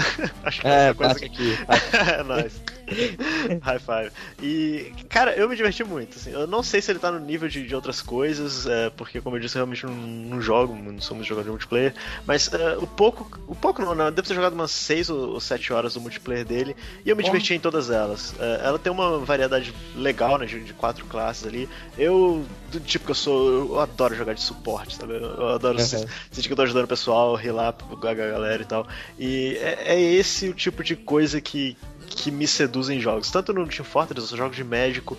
E é, é legal eles, eles lembrarem desse tipo de jogador que não é o, o carniceiro, não é o Rambo, não é o cara que pega a, a, a M51 e dá 300 tiros sem parar. É, então me agradou. É, embora os problemas que ele tenham, eu acho que é, é falta de modos, né? Não tem muita coisa ali a não ser Tem o. dois modos, né? É, o modo, tem o modo de. Então, mas sabe que, que no início eu também, nossa, só dois modos, que estranho. Mas cara, pega o Call of Duty que tem 20 modos de multiplayer, quantos realmente você joga, É. sabe? Team Deathmatch. E o Free for All e talvez a- aquele que é meio Counter Strike lá que você morre e tem que esperar o round. Só isso, sabe? E então eles acabaram deixando só esses modos que pra mim assim, eu- eu não senti, eu não joguei tanto multiplayer, mas o que eu joguei eu não senti falta demais não. É um multiplayer com bastante foco no grupo, né? Se tu Uhum. for entrar pra jogar sozinho, sair correndo e atirando, tu vai perder e teu, tua equipe vai perder. Cara, mas uma coisa que eu acho diferencial do multiplayer dele é isso aí, você não pode sair atirando, você tem que agir em equipe, você tem que preocupar com a sua vida, ainda mais no modo.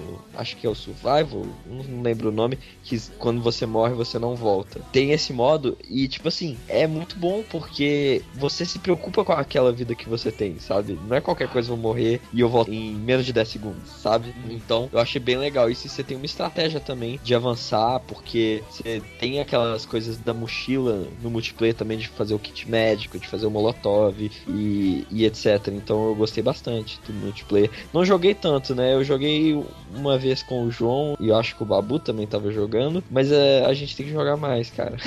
Ah, e outra coisa, assim, eu não cheguei a jogar o modo sobrevivente. Eu hoje joguei apenas o de suprimento. E um- uma coisa que, que eu acho que eu achei assim, meio caído, né? Talvez, ah, foi o fato de que eles não conseguiram reproduzir ah, o, o sentimento que você tem no single player, sabe? De você. de isolação, o sentimento de você estar sempre em, em perigo, sabe? Sim. Eu não senti isso em momento nenhum, sabe? O multiplayer Ah, pra mim era, era um, um multiplayer padrão, assim, de- mata-mata mesmo, de Team Deathmatch. Por- É, por mais que tenha essa exigência de você estar sempre com um grupo e tal. ah, Eles não investiram muito, realmente. No, É. tipo, não deram muito foco. Como, por exemplo, sei lá, o Left 4 Dead, que ele tem um modo de zumbi, sabe? Ou mesmo quando você tá jogando. Modo cooperativo comum que você joga com os sobreviventes, você tá sempre com muito medo de, de tudo que tá ao seu redor, né? Você tá sempre temeroso. É, eu não senti nada disso enquanto eu jogava o multiplayer de- do, do Last of Us, assim. É um multiplayer bem padrão mesmo. É, vai ter umas DLCs eu não sei se alguma vai ter isso. É, se tiver, talvez eu até compre. Mas eu acho que eu tava comentando que o multiplayer The Last of Us po-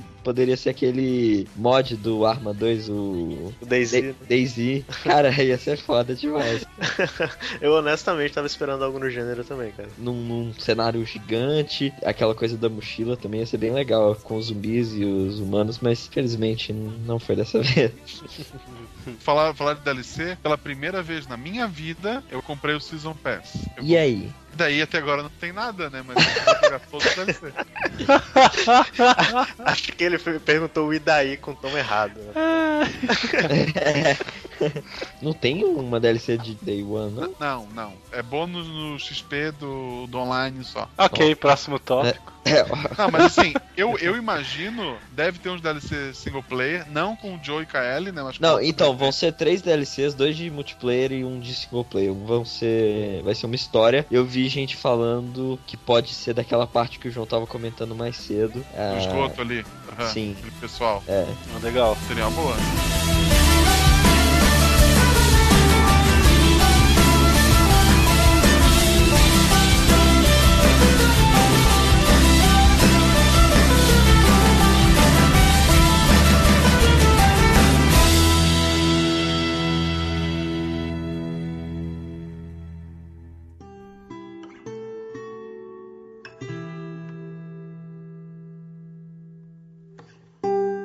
Então agora vamos pra parte de comentários finais e notas, porque a gente percebeu que não dá pra falar da história desse jogo sem dar spoilers, falar do enredo dele, então vamos deixar tudo isso pra parte com spoilers. É, então, começando agora, Rafael, suas considerações finais e sua nota para The Last of Us. Olha, se você ainda não comprou um PS3 e queria um motivo, é, esse é o motivo principal, cara. Você tava com desculpa ainda, cara, esse jogo é sensacional. Tudo nele te faz. é, criou um parâmetro mais alto ainda pra categoria dos jogos, sabe?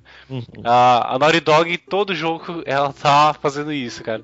E isso só tá piorando pro lado dela, né? Porque o que ela fizer de agora em diante, nossa, só vai ser especulação maior que a outra. O jogo é sensacional, sabe? O que realmente estraga o jogo, eu acho que são uns poucos bugs, né? Ele tem certos problemas de, como a gente comentou, a, dos companions, eles fazem certas burrices, ficam correndo na frente dos inimigos. Mas, tipo, isso não te tira a imersão do jogo, não, não desfaz a história, é, não desmerece nada do- da obra como um todo. É, por isso, eu vou dar 10 balas de shotgun pra esse jogo. 10? 10. Olha só. É, você comentou aí dos bugs, não, não chegou a te atrapalhar? Não, de forma nenhuma. Não. É, uma vez ou outra deve ter atrapalhado, mas. Nada que eu ficasse, pô, L, não acredito. Não, não acredito que você Sim, fez sim, isso, sim. caraca. Ah, tipo, ah, beleza, foi. Deixa eu mudar minha tática aqui então, né? Olha só, então é isso aí. É, Marcelo Guaxinim, sua nota. Considerações. Não, dá sua nota agora também, só de raiva. Eu já falei demais. Só de raiva fala sua nota, você não vai comentar mais nada. Então, assim, ó. É, pra mim, um jogo perfeito. Eu achava o Uncharted 2 o jogo dessa geração, sabe? Um, um jogo que tinha marcado, que tinha feito a diferença. Mas o Last of Us, ele foi um jogo corajoso, porque ele não ele é um jogo que tem ação, às vezes até um pouco demais, mas ele não é um jogo de ação, não é um jogo que tu ficar o tempo todo correndo, pulando e com explosão pra tudo que é lado. Ele é um jogo assim que às vezes tu passa 20 minutos andando numa cidade, procurando, explorando, procurando um item, e não é chato, cara. Assim, é um jogo que eu acho que definiu, que marcou muito bem o final dessa geração. Quem não comprou um PlayStation bem feito. E eu dou pra ele 10 pedaços de tesoura, que eu acho que é a parte mais importante daquele jogo. então tá. E João Neto, o que você tem a dizer sobre o jogo aqui pra a gente finalizar? Parte sem spoilers. Uh, eu recomendo The Last of Us pra qualquer um que seja uh, remotamente, mesmo que remotamente fã do gênero de, de zumbi ou gênero de, de, uh, pós-apocalíptico em geral, sabe? The Last of Us, ele é uma grande colagem uh, e por mais que, que isso possa soar pejo- pejorativo, uh, ele é uma grande colagem de tudo que a gente já viu uh, em, em cinema ou em literatura pós-apocalíptica. Ele tem muitos elementos do A Estrada, ele tem muitos elementos do Child of, of Man, que o título em português acho que é Filhos da Esperança. Ele tem muitos elementos do livro Cidade de Ladrões. Então ele é uma grande colagem de todo esse gênero, de tudo, de tudo, de todo esse folclore em volta da sobrevivência humana pós-apocalíptica. E Uhum. por mais que ele seja uh, muito referencial, todos os elementos que você vai ver nele você consegue ver em outros lugares, mas uh, isso não tira muito do mérito de que ele consegue colocar esses elementos todos um ao lado do outro uh, e apresentar uma história convincente, condizente e, e interessante no, no meio de tudo isso, sem dizer né, da parte mecânica. Ele é um AAA que não subestima a sua audiência. Ele consegue entregar nuances tanto na história, ele consegue exigir um pouco mais do jogador, exigir uh, tirar o jogador da sua zona de conforto, como ele fez comigo, uh, e, e colocar Uhum. outros né, de, de formas diferentes, né? Colocar o cara que joga como ramo para fazer um pouco de, de stalking também, de, de ficar um pouco na, na penumbra. Então, é, ele é um jogo que eu gostei bastante. Ele não é, na minha opinião, isento de falhas. Ele tem algumas mecânicas, como os já citados bugs. Ele tem algumas narrativas que a gente pode falar um pouquinho mais pra frente. Mas, de forma geral, ele é um, um grande jogo, um jogo extremamente recomendado. E eu dou pra ele oito cérebros. Oito só? Oito? Quem chamou esse cara, velho? Calma, vamos respeitar o convidado. Ô, é impressionante como o pessoal daqui é solista. Eu, eu achava que o Delosh exagerava, mas isso é foda, cara. Igor, por favor, não, não nos decepcione. que nota você dá e suas considerações, se tu achar necessário, para The Last of Us, o melhor jogo dessa geração? Vamos lá. The Last of Us chegou. Eu tava esperando esse jogo há muito tempo. Gostei muito da ambientação dele. Gostei muito do universo dele. Gostei muito dos personagens. Pra mim é fantástico. É a melhor parte do jogo. É a atuação dos personagens, a interação deles, a importância que a gente tem pela Ellie e, e pelo Joe também. E como ele, sabe, durante o jogo, ele é sucinto no, no que ele mostra, mas mesmo assim consegue te impactar, sabe? E é muito bom isso. Eu realmente me incomodei pelos bugs que chegam a atrapalhar, pelo menos na minha jogatina chegaram a atrapalhar, tirar a imersão. E também uma coisa que eu não gostei muito, a história dele, por mais que tenham personagens fortes, eu não achei ela tão legal assim. Eu, eu percebi muito uma coisa de tipo uma desculpa pra te levar do ponto A ao ponto B durante uma grande parte do jogo. O que me deixou um pouquinho assim é, decepcionado. Achei que a história seria um pouco mais marcante, assim, um pouco mais, mais interessante, sabe? O que acabou não sendo. Mas o jogo, no que ele mostra, no foco dele, é impecável, cara. É, o combate eu achei muito bom. É, como eu falei, os personagens é fantástico, cara. E por isso eu dou pra The Last of Us 9 Nove silêncios, né, cara? O jogo é cheio de silêncio também. Eu dou nove momentos fantásticos de silêncio que o jogo me proporciona. Rafael, Rafael, vamos, vamos fazer um podcast só YouTube. É, mais certo, né? É chamar Pô, Sonicast. Então, excelente nota. O que vocês estão falando, mano? É, e nove é melhor ainda, e vocês estão reclamando. é, o que me. Ele me decepcionou em alguns pontos. Também muito pela expectativa que eu tinha, né? Pode ter atrapalhado um pouco, mas realmente eu achei isso da história e os bugs me incomodaram. Por isso. Não gostei tanto, você, seus sonistas, se contentam. Eu tô começando a concordar com o Deloche e tá foda. Se fosse um jogo da Valve que saiu só no Steam, o Igor, o Igor dava 11 e tava correndo pelado na rua. Certeza. Certeza, certeza. Cara, mas é. Vamos comentar em breve sobre isso aí, por que que não é 10.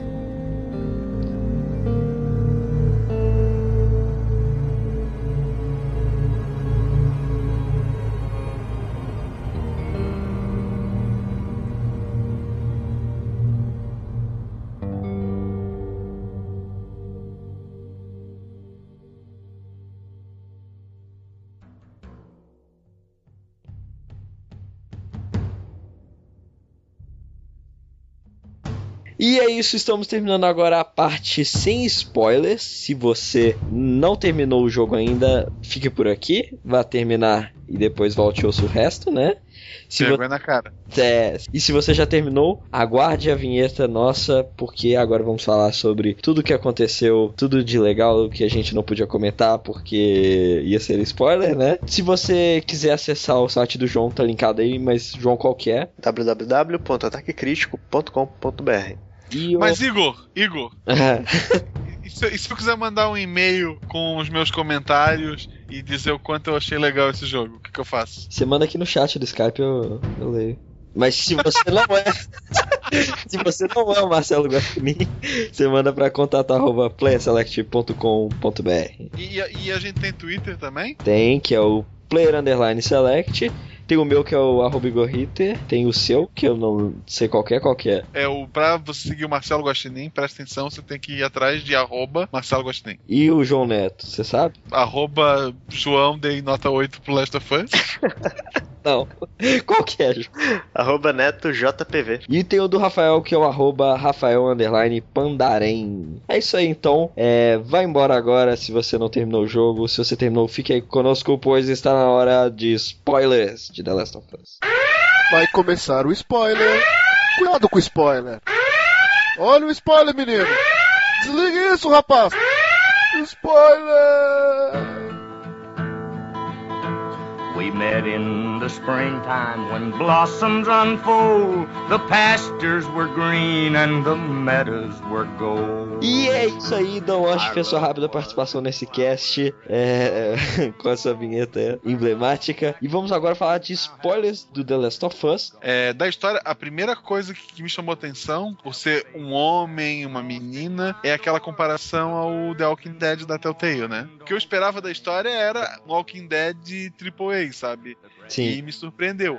A parte mais surpreendente foi o começo, porque tu não começa jogando com, com o Joel. Com- Né, cara, uma coisa meio rara em, em jogos pós-apocalípticos é mostrar antes ou até começando o apocalipse. Você já costuma ver uma coisa que já, já tá lá na frente, né? Ou pelo menos ah, o personagem não estava lá enquanto isso estava acontecendo, ou tava em coma, ou tava sei lá como. E no The Last of Us a gente começa. A gente vê o momento que começou a merda, né? E, e aliás, a gente nem começa com o Joe, a gente começa com a filha dele, que é a, Sarah. Sim, primeiro a gente vê a relação dos dois que é bem legal, né? Porque é uma relação de pai e filha diferente, né? Não é uma coisa bonitinha, tipo, a gente vê com, sei lá, com a Clementine, mesmo que ela não seja filha do Lee, mas ela já é uma adolescente e, e já trata o pai dela de um jeito diferente. Por exemplo, no início do jogo ela compra pra ele de aniversário um relógio e aí ele olha o relógio e fala: ah, como que você conseguiu comprar isso aqui? Ela fala: ah, eu vendo drogas, drogas pesadas, sabe? Tipo, e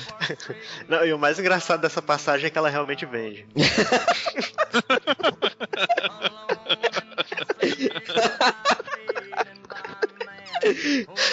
Isso eu não sei. Isso, na verdade, todo o jogo é uma viagem alucinógena da menina. No final, tu vê a Sarah lá no, no- no hospital, né? O Joey do lado triste. Tudo foi uma viagem dela, ela criou na cabeça dela. Nossa, que medo. Mas aí é legal que nesse pouco diálogo que a gente vê da Sarah, porque ela morre em seguida, né? A gente consegue ver a relação que eles têm e como que é a vida deles, né? E, e por nuances, sabe? O jogo inteiro é assim. A, a gente pega coisas do passado, do que a pessoa viveu, por nuances de comentários, piadinhas, sabe? Então é muito legal isso. E ela já é uma personagem muito forte. Aí acontece, a gente começa a ver esse apocalipse, né?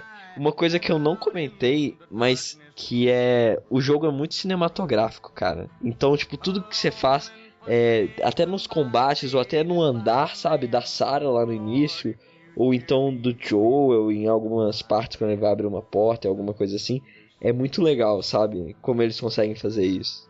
Eu acho que esse início, talvez a primeira meia hora, ela é fundamental pro desenvolvimento do personagem do Joel. É, Eu acho que ela faz, faz todo sentido essa cena existir pra gente entender posteriormente como que o, o, o que se passa na cabeça uh, do protagonista que a gente controla. Por quê? Nesses primeiros 30 minutos, é, basicamente, o Joel, ele. A personalidade dele pro resto da vida dele foi definida ali. Porque ele vê, é, nesse pequeno intervalo, a destruição da família dele e a destruição da instituição que ele acreditava que estava ali para defender ele, né? Que foi a, os próprios militares americanos que foram responsáveis pela morte dele. Então Uhum. ali ele se desapega das duas maiores estruturas que um homem pode ter, né? Que é, que é a é a estrutura familiar e a estrutura que, que rege a, a nossa vida, que é a estrutura governamental. Então, ah, dali pra frente você meio que entende toda a resignação, toda a desconfiança dele, né? Que rege todas as decisões que ele toma até durante o decorrer do jogo até o final. Sim, verdade, cara. Depois que acontece isso que a filha dele morre, ele tava com o irmão dele, né? Que aliás a gente gente vai ver mais pra frente, que é o Tommy. Mas aí acontece um salto de 20 anos no jogo. Mostra, tipo, um vídeo da, das notícias do jornal, né? Tipo, falando o que aconteceu. É, tocando a musiquinha do jogo. Que puta que pariu, que música foda. É, algo, curioso, não sei se vocês repararam, quando passa essa parte da essa sequência do- das notícias, falam que o, o, o- esse vírus, esse vírus não, né? Essa Fungo. esse fungo, ele foi um ataque biológico feito pelos Fireflies. Vocês repararam nisso? Ah, é? É, eles falam que os Fireflies, uh, at- o ataque foi atribuído a eles, né? Eles meio que disseram que foram eles que causaram a parada. Ah, mas eu acho que não foi não, cara. Tipo, pode ser que eles tenham assumido, mas. É, talvez não, porque isso nunca mais é, é explorado no jogo. É. Mas realmente fala com todas as letras. Assim, um grupo conhecido como Firefly uh, uh, reclamou a autoria do- dos atentados. Mas será que não é os ataques que começaram a acontecer das maluquices que o pessoal começou a fazer? Eu já não lembro, porque eu eu só joguei uma Sim. vez. né? Talvez o Marcelo tenha jogado mais. Porque eu acho que se fosse isso, a gente veria mais, cara. É, eu acho que não, mas. Mas enfim, aí passou 20 anos, a gente vê Joel vivendo numa cidade que é muito controlada. Aliás, eu até comentei com o João, não sei se alguém percebeu isso, quem já jogou o jogo, que me lembrou muito o início de Half-Life 2, aquela parte assim de eh, mostrando como funciona a City 17, como que é, as pessoas são controladas e tal. Muito mostrando a força policial que é engraçado que a gente só vê ali naquele momento, né? É, era É porque- algo que eu esperava revisitar. Eu, eu acho Não, que mas- a gente iria pra outras cidades. Mas assim. ele fala assim, a maioria das cidades deu problema e aquela parte de, de checagem tá abandonada. É, né? Aquilo ali é uma das poucas cidades que restaram, porque tem zonas de quarentena, tem avisos quando você entra numa cidade nova falando pra saírem de lá, que não, não pode viver lá, tem avisos, tipo, aqueles avisos biológicos, assim, de... É, e a- aquela que a gente tava, ela é uma zona de quarentena, eh, e como o Marcelo falou, né, ela é uma das poucas que não colapsaram. E, e é até curioso que mais pra frente um pouco a gente chega numa zona de quarentena já colapsada, né, que já tá, já, já tá controlado pelos rebeldes, e do lado de fora delas você vê um monte de aviso de tipo assim, ah, cadê, por que o governo não dá as rações, né, a comida pra eles? Não tem comida e tal, um monte de pichação, ah, e, e você se lembra lá do começo do jogo que tava começando as mesmas, o povo começando a se revoltar porque também não tinha rações na, Sim. na sua zona de quarentena. Então você, tava, você meio que tava no início de um colapso ah, É. da zona que você morava. Ah, Foda. E a, a companheira lá do Joel, Até. ela tinha, um- ela tinha vários desses papeizinhos, né? Que ela até usou como dinheiro pra, pra trocar informação quando ela tá atrás do Sim, porque os dois são como se fossem... contrabandista. É, contrabandistas. Então, tipo, eles não são mocinhos, assim, sabe? Estão vivendo a Não, vida pelo não. contrário. Eles são filhos da mãe. Ele tanto que tem uma lista que a gente acha da tese e mostra o que, que eles conseguem contrabandear e tal, sabe? E aliás, essa tese, né? O que, vocês acharam dela? É, é, assim, eu já tinha visto algumas coisas do jogo, né? Obviamente, eh, os trailers da, da E3 e tudo mais. E, e quando eu vi que a gente não começava com, com a Ellie, quando eu vi que a gente tava com a Tess, eh, a primeira coisa que eu pensei foi. Sabe, quanto tempo vai demorar pra ela morrer e aparecer a Ellie? Sim, né, cara? Sério, foi a primeira sensação que eu tive, cara. E é muito isso mesmo, né? Eu não tinha nem lido nada sobre o jogo, sabia da, da Ellie e tal, até pela capa do jogo, eu já imaginei. Ela tá aí pra morrer. e aliás, os dois são um casal, formam. Tem, tem gente que fala, né, que eles têm mais, mais alguma coisa aí, não são não estão só juntos trabalhando. Eles são. Eles estão. São, eles são parceiro e qualquer coisa também. É é a sensação que dá mesmo, até porque, c- por tudo que a gente já falou, o- é, é muito claro que o Joel é um cara muito desapegado a, a qualquer tipo de relação humana, né, por tudo que ele já sofreu. Uhum. Eh, Então, ele realmente. A impressão que eu tenho é que ele vê ela como uma companheira de, de negócios e um sexo ocasional ali, provavelmente. É, né? Sim, sim. Mas aí é... acontece que ela morre, né? Ela é mordida, né? E ela se sacrifica pra que o Joel e a Ellen consigam fugir, né? sim, porque pra mim ela, ela é a personagem mais fraca, assim, do- das que, que a gente vê o foco. Algum personagem que a gente interage, sabe? Tirando os inimigos. Mais fraca, que como o João falou, ela é aquela que você via que ia morrer, sabe? Então eles não exploraram muito dela. Então eu acabei não gostando dela. Mas acontece que dentro dessas viagens que eles fazem, eles recebem a missão da Marlene, que é uma das líderes dos Fireflies, né? O que, que são os Fireflies? É, ele é basicamente um, um grupo. é, Sobrevivente. meio não, é, mas eles, eles são sobreviventes, mas eles são meio anarquistas. Eles são contra toda essa, esse, esse controle exagerado governamental que, que priva as pessoas de viver realmente. Uhum. É, eles são meio tipo liberal, liberalistas, sabe? Sim. Eles querem viver, mas eles querem viver de verdade, não sendo totalmente controlados por- pelo governo e tudo mais. É, e a Marlene é uma da- da- das líderes, né? Pelo menos é o que deu a entender. E ela passa uma missão pra gente de levar uma menina é, até. Era um prédio do governo que lá eles iriam, eles iriam encontrar. Ia ter um grupo que ia levar ela. É, e daí ia pegar ela e eles iam ganhar armas, né? Sim, mas por, mas por que que eles queriam fazer isso? Porque ela era uma menina diferente. Ela foi mordida e o fungo não se manifestou nela. Então eles estavam tratando ela como se fosse a cura. Poderiam é, acabar com toda essa praga que estava vivendo. Porque uma pessoa é, não foi infectada, foi mordida e não foi infectada para essa doença, né? O objetivo é levar ela até esse lugar. É, como ela foi mordida, a Ellen que comprou a- aquelas versões de colecionador e etc e tal, ganhou uma revista em quadrinhos que conta a história da Ellen com a amiguinha dela de, de como ela foi mordida. Ah, é? É, tem, tem online. Isso quer dizer, eu não procurei porque isso é legal, mas tem a versão online, né? Tá, e, e a coisa que a, gente mais vê durante o jogo inteiro é a Ellie e o Joel e a relação dos dois, né? É muito bom você ver essa diferença, sabe? Porque ela já nasceu dentro desse novo mundo. E, e você vê dentro de sutilezas, assim, dentro de coisas pequenas, comentários ou sabe, é, observações dela, piadas até, a diferença dela pra ele, sabe, de época, sabe? E é muito legal isso. Por exemplo, ela vê um caminhão de sorvete, ela fala, ué, um caminhão de sorvete pra que isso? O que Aí, esse caminhão é? é? É, aí o, o Joe fala, ah, ele tocava uma música e levava é, sorvete e as crianças pegavam ela, ué, mas que mundo estranho que você vivia, sabe? Ela, ela não acredita a princípio, né? Né, tipo, como assim? Um caminhão que traz sorvete em casa?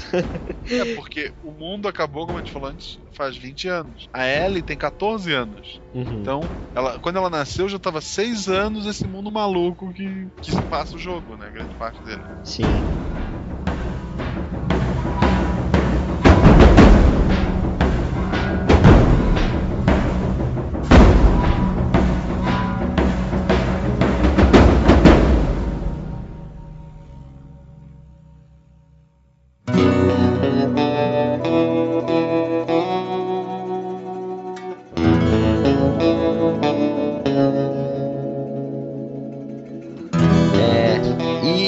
Gente vai acompanhando então a depois que a Tess morre, a a Ellie e o Joe eles vão atrás de um amigo do Joe, que é o Bill, que é um personagem muito legal também, que tem uma curiosidade que eu só fiquei sabendo depois. O que, que você achou dele, Marcelo? Um dos melhores personagens do jogo, assim, um cara paranoico, é, é um cara que vai sempre pra ação, é ranzinza, né? Ele briga com, com a Ellen, com tudo que ela faz. E achei assim um personagem bem diferente de todos os outros. E ao contrário de você que só notou depois de terminar o jogo, tem muitos elementos ali no- na casa dele, né? Esconderijo dele, que entregam o grande segredo do, do Bill. Qual que é o segredo do Bill? Ele é homossexual. Cara, eu não tinha percebido isso. Cara, a relação dele com o Frank lá, tudo, é óbvio, cara. Cara, mas assim, eu, eu vi isso lendo depois, o pessoal fazendo piada disso, eu, lol, como assim? Mas é, é que eu também não explorei muito, não lembro de ter explorado muito a casa dele. Mas ele fala pra ela uma hora, ó, não mexe aí não, não sei o que, nas minhas revistas. E tipo, ela depois pega uma revista dela e tipo... É um, Tu não notou? Mas eu achei que era uma revista de mulher. Como, cara? Tá confundindo essas coisas? Não, mas porque ela fala assim, ah, achei uma revista aqui e não sei o que, aí o. O Joe fala, ah, não, me dá isso aqui, isso aqui não é pra criança. Aí ela fala, ah, mas as páginas estão coladas. Aí eu achei que era tipo uma Playboy, alguma coisa assim. Mas na, na hora eu nem prestei muita atenção, mas era um, sei lá o que que era. Era um... É, eu, eu acho que essa relação é, do Bill, é, ela ficou clara, embora não tenha ficado explícita. Foi mostrado de uma maneira é, que, que, assim, eu não acho nem que seja segredo, sabe? Não é um segredo do Bill, é algo do Bill, é algo normal do Bill. Tanto que eles não, não encaram com nenhuma, é, de nenhuma forma como se não fosse apenas mais um traço da personalidade dele.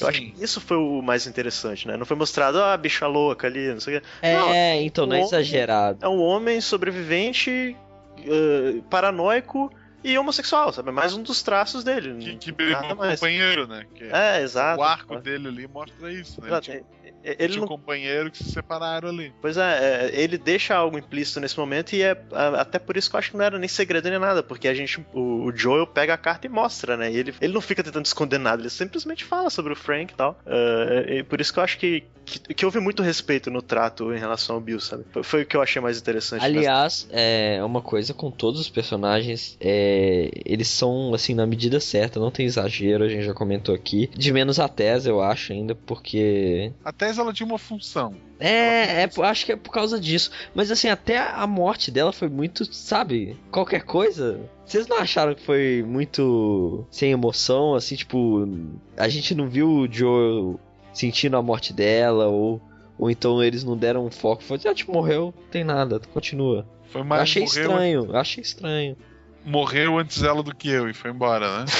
É, vocês É, não mas estranharam. esse era meio que o espírito do Joe naquele momento. Mas eu acho que é exatamente as palavras que o, que o Marcelo usou, sabe? É, Quando ela morreu, pra mim foi isso, cumpriu a função, um abraço. Uhum. É, é realmente, e tipo assim, eu entendo isso, que você possa considerar isso como uma crítica, e realmente pode ser sim, sabe? por, por ser um personagem que talvez não tenha sido tão bem explorado, ou por não ter tempo de ser tão bem explorado, ou por, por ter sido realmente incompetência deles e não ter ah, preenchido aquele receptáculo, não se transformou num personagem, sabe? Não teve conteúdo, assim, Uhum. ele só foi descartado. Então, realmente pode ser visto como uma crítica, é, e, e eu acho que realmente é uma crítica válida, porque eu, eu também senti isso que o Marcelo falou, sabe? De ser um personagem que tinha uma função, cumpriu a função, foi descartado e, e abraço. Então eu concordo com você, assim, de que foi um, dos personagens mais fraquinhos.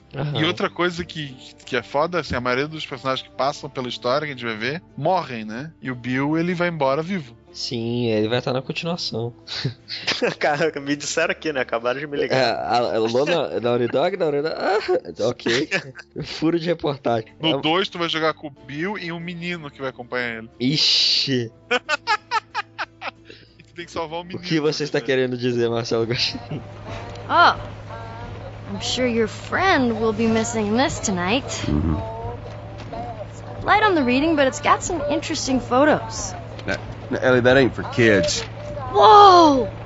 How how the hell would he even walk around with that thing? Get rid of Look, that. hold Just- your horses. I want to see what all the fuss is about. Oh, why are these all stuck together? Um, I'm just fucking with you. Bye bye, dude. Dessa passagem em relação ao Bill, eh, era até pra ter comentado anteriormente na, na parte de mecânica, mas eu acabei esquecendo. Eh, logo quando a gente vai pra encontrar ele, né? A gente tem que passar por aquelas zonas cheias de armadilhas e tudo mais. A gente é pego por uma armadilha e a gente fica de cabeça pra baixo, né? Nossa, é, muito legal.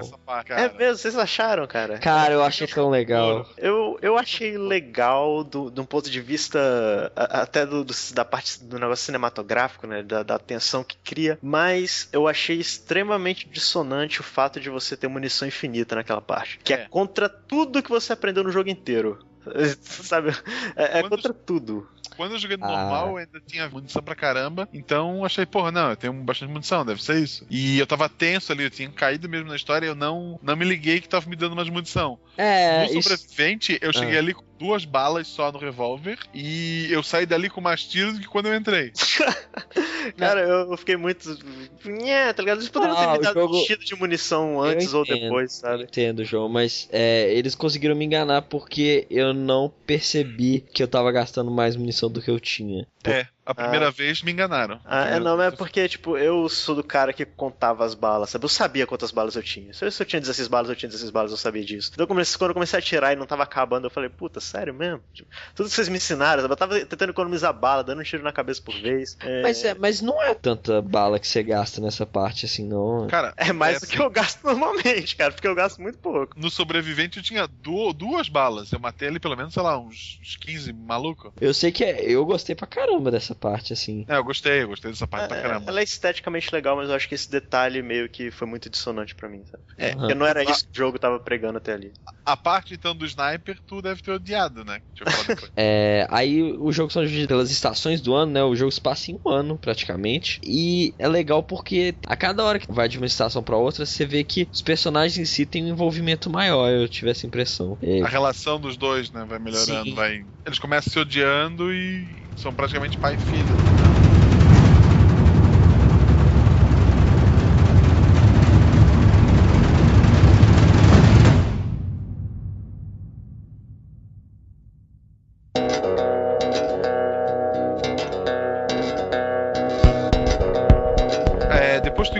Bill ali, fe- fecha todo esse arco dele, tu consegue um carro, Uhum. tu vai seguindo pela estrada por bastante tempo, tem a brincadeira da revista. Ah, sabe-se lá como o carro tinha um toca-fita? O jogo se passa em 2013, quem tem um toca-fita? É. Cara, nos Estados- algumas pessoas devem ter. é, por coincidência, aquele carro tinha um toca-fita. Não, mas isso é, é algo engraçado da Naughty Dog, porque assim, o Uncharted tem isso também, né? Porque você tem ideia do Uncharted, por exemplo, que ele se passa na atualidade, mas a- a- a- as coisas que são mostradas no Uncharted não são da atualidade, entende? É meio engraçado isso, é algo que eu acho que a Naughty Dog faz, sabe? De passar as coisas no, no tempo real, mas com uma tecnologia ó, um pouco do passado, sabe? É, verdade. Anacronismo isso. É, pô, que bonito, hein? Agora eu sei porque que te chamaram.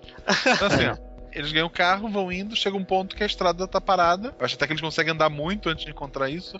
Tem um monte de carro é, numa ponte. Uhum. Eles decidem pegar um outro caminho. O Joe, né, decide pegar um outro caminho, vamos ver o que a gente pode fazer. Ele encontra um cara ferido. Aí, aí ele fala pra parar, pra ajudar. Ele diz que não, o cara não, não- o cara tá só fingindo. Isso é uma emboscada, ele acelera. Eles atiram, bate o carro e começa um combate, né? Aquele grupo tá ali querendo assaltar o que eles chamam de turista. As pessoas que estão viajando Passando. pelo, pelo país, eles chamam de turista, né? Uhum. E eles estão ali pra roubar esses turistas, pra roubar as roupas, o suprimento que eles tiverem. Nessa loucura ali na cidade, eles acabam fugindo até o- os inimigos têm um, um tipo de um tanquezinho, né? Com uma metralhadora, Aham. um carro blindado. É, naquela fuga, eles acabam encontrando outros dois sobreviventes, que são dois irmãos. Sim. Que é mais ou menos o mesmo esquema da tua dupla, né? Um adulto e uma, uma criança. Eu achei que era os carinhas do Lost lá, o Michael e o. É. Tu encontra esses dois sobreviventes, então, que é são irmãos. O mais velho tinha 5 anos quando começou essa loucura toda, então ele tem 25. Uhum. O outro é um, tem 14 anos também, ou seja, a mesma idade da, da Ellie. E esses dois começam a ajudar o Joe a Ellie. O grupo vê que tem interesses em comum, né? Que é a fugida ali daqueles caçadores de turista. No caminho, eles acabam se dividindo, porque o Joe vai ficar pra trás, a Ellie decide ficar pra ajudar ele, ao invés de seguir com, com os dois sobreviventes. Sim, é uma cena muito legal, cara. E muito frenética, né? Sim, sim. Tem uma pegada bem Uncharted esse ponto do, do jogo, assim. Tem bastante tiroteio. É, no final, sim, pela. No final tem aquela parte, assim, que tu tá correndo na ponte, o inimigo atirando e tudo explodindo. E tu acaba pulando no, no mar, onde tu quase se afoga, etc e tal. Sim, não, é, é legal assim. Se fosse Uncharted, você ia pular no mar e cair em Atlântida, né? É verdade. Mas aí o legal é que, tipo, nesse arco que a gente vê os dois irmãos, a gente vê uma relação, tipo, da Ellie com o Joel, né? É, dos dois e, e, tipo assim, a gente segue com eles por um tempo até que o menininho é mordido. E aí a gente vê ele virando. Não é zumbi, né? Mas ele começando a ser infectado por essa. como se fosse uma raiva, né? Que, que o fungo faz. Então o irmão dele acaba tendo que matar ele. E acontece que o cara vai lá e se mata também. Como assim, cara? Chocante, né? Chocante. Foi. assim, eu- Realmente, porque. E aí dá um blackout na tela depois. E é, eu acho que esse momento foi um momento fundamental pro, que vai acontecer depois com relação do Joel e da, e da Ellie. Mas no final eu comento sobre isso. Esse, esse ponto é o que dá a quebrada que a gente falou, porque dá o tiro, tu vê o tiro, né? O cara é uma cena bem. Não é aquela cena que esconde, sabe? Dá o flash, fica tudo escuro antes de tu ver o que aconteceu e só escuta o barulho. Tu vê o tiro e de repente mudou de estação, tá lá o Joe e a Ellie já mais amigos, né? Mais, mais família, Uhum. conversando num, num, num outro lugar. Sim. né? Chegando lá na. Na usina, onde o Joe vai encontrar o irmão dele, o Tommy, pra pedir ajuda. É, na verdade ele quer que o irmão dele leve a, a Ellie, né? Ele não Sim. quer ir junto. Ele não quer preocupação. É. Mas aí é, acontece uma cena nesse, nessa usina que eles estão conseguindo religar ela, né? Uhum. Pra, pra conseguir energia. É, é a primeira comunidade que tu vê ali que tá funcionando. Muito legal ver isso, cara. O pessoal se reconstruindo assim. É, Vocês não sentiram que é muito pouco crível que, que o irmão do Joel, que do jeito que ele tá ali, ele não é lá tão fodão, tá ligado? Ele é legal, ele consegue gerenciar uma, uma, uma comunidade maneira, mas ele não é o, o- o pica das galáxias da parada. Você não acha que é muito pouco crível que um cara desse consiga segurar uma usina? Que, que- que é o que todo mundo ia querer, sabe? O governo ia fazer de tudo pra segurar um lugar desse. Uh, uh, Quem tem poder hoje em dia né, naquele mundo pós-apocalíptico iria querer ir pra lá e segurar um lugar dele. E quem segura é o bundão do irmão do Joe. Uh, Tudo bem que ele já foi fodão um dia, mas não transparece isso, sabe? Uh, Não parece que ele tem poder o suficiente pra conseguir gerenciar um lugar daquele, se manter num lugar daquele. É, na verdade, quem manda ali é a Maria, né? Que é a mulher dele. Pode crer. assim, é, eu achei muito. Eu não acredito que um cara daquele conseguiria ficar no. Talvez um dos lugares mais importantes uh, pra sobrevivência da- das- É. dos humanos hoje em dia, sabe? Mas a gente não sabe também há quanto tempo eles estão ali, né? Eles, ah, a gente tá uma semana tentando ligar o gerador.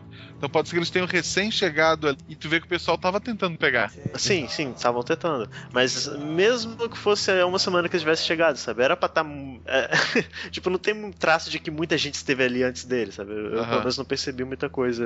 Muitos, ah, muitos indícios de que havia muita gente ali antes. O que É, provavelmente iria acontecer. Pode ser que alguém tenha passado ali e não conseguiu. Não é todo mundo consegue ligar uma usina hidrelétrica. Mas de todos os que conseguiriam, o irmão do Joel seria o que conseguiria? Não, na verdade, por coincidência, o grupo. Pô, mas se for assim, nenhuma história acontece, né, cara? Não, mas é, não, mas é que tá, eu não tô falando isso pra desmerecer a história, eu tô falando isso pra desmerecer o personagem, porque eu acho que de todos que conseguiriam, o governo seria o primeiro a conseguir, sabe? Com, com, com seus Ah. Isso mais governo, né? Ah, mas uh, as forças que restaram do governo, né? Mas, enfim, a- a- o que eu queria dizer mesmo sobre essa parte foi o que eu lembrei em relação à mecânica do jogo de novo. Que, que caralho, o que, que eu tava fazendo enquanto a gente tava falando de mecânica? Ah, jo- jogando que Team foi? Fortress.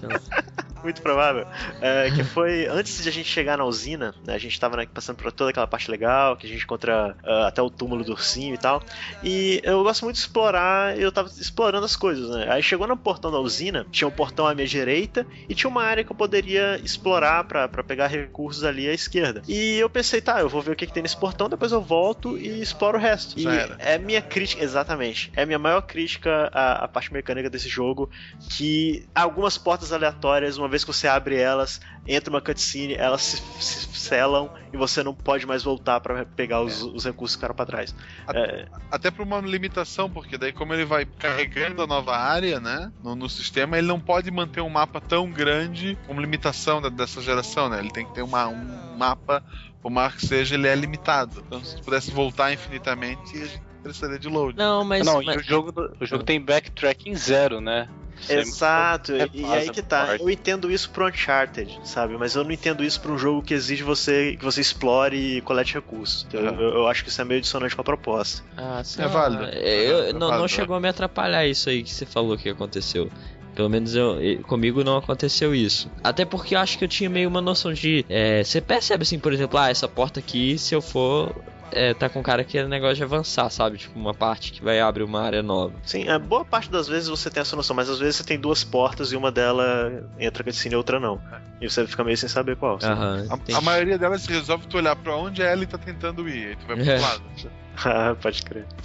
Aí, de- nessa parte aí da usina, acaba que o Joe meio que se desentende com a Ellie e a Ellie foge de cavalo pra uma área da floresta. E aí o Joe vai atrás dela e aí acontece uma cena meio de combate, meio nada a ver, sabe? É... Sim, por coincidência, quando a Ellie passou não tinha ninguém, mas agora tem meia dúzia de, de nego bem armado que vão atirar em ti. É ridículo isso, né, cara? É, mas, mas enfim, né? Acontece isso. Mas é uma parte muito boa, porque a gente vê o, como que o Joe tá nisso tudo, né? Deixa claro pra ele, nós não somos parentes, nós vamos nos separar, sabe? E é muito forte essa parte. É legal que assim, eles falam de uma forma que não te deixa jogar na cara, né? Que assim, ah, ela se importa porque desenvolveu uma afeição pra ele, né? Ela fala tipo, é, todo mundo que eu gostava, amava, foi embora, menos você. Então, tipo assim, nessa hora, entendeu? De uma forma, ela não falou que gosta dele, que ama ele, entendeu? Falou de uma forma diferente, entendeu? Falou até de uma forma grossa. É, mas e em vez dele, dele se importar, ele é, ele é meio egoísta e fala que, que não, que não quer isso. Tipo, que ela não é a família dele, né? Exato, e tipo assim, até de uma forma grossa, que é o jeito que ela fala, ela tá dizendo ali, sabe? Eu gosto de você, eu quero estar com você, entendeu? Não importa o que a gente vai fazer, sabe? Uhum. Eu só não quero ficar longe de você, tá? E que fique claro que é um amor paterno. Sim. Assim. Alguém em algum momento pensou outra.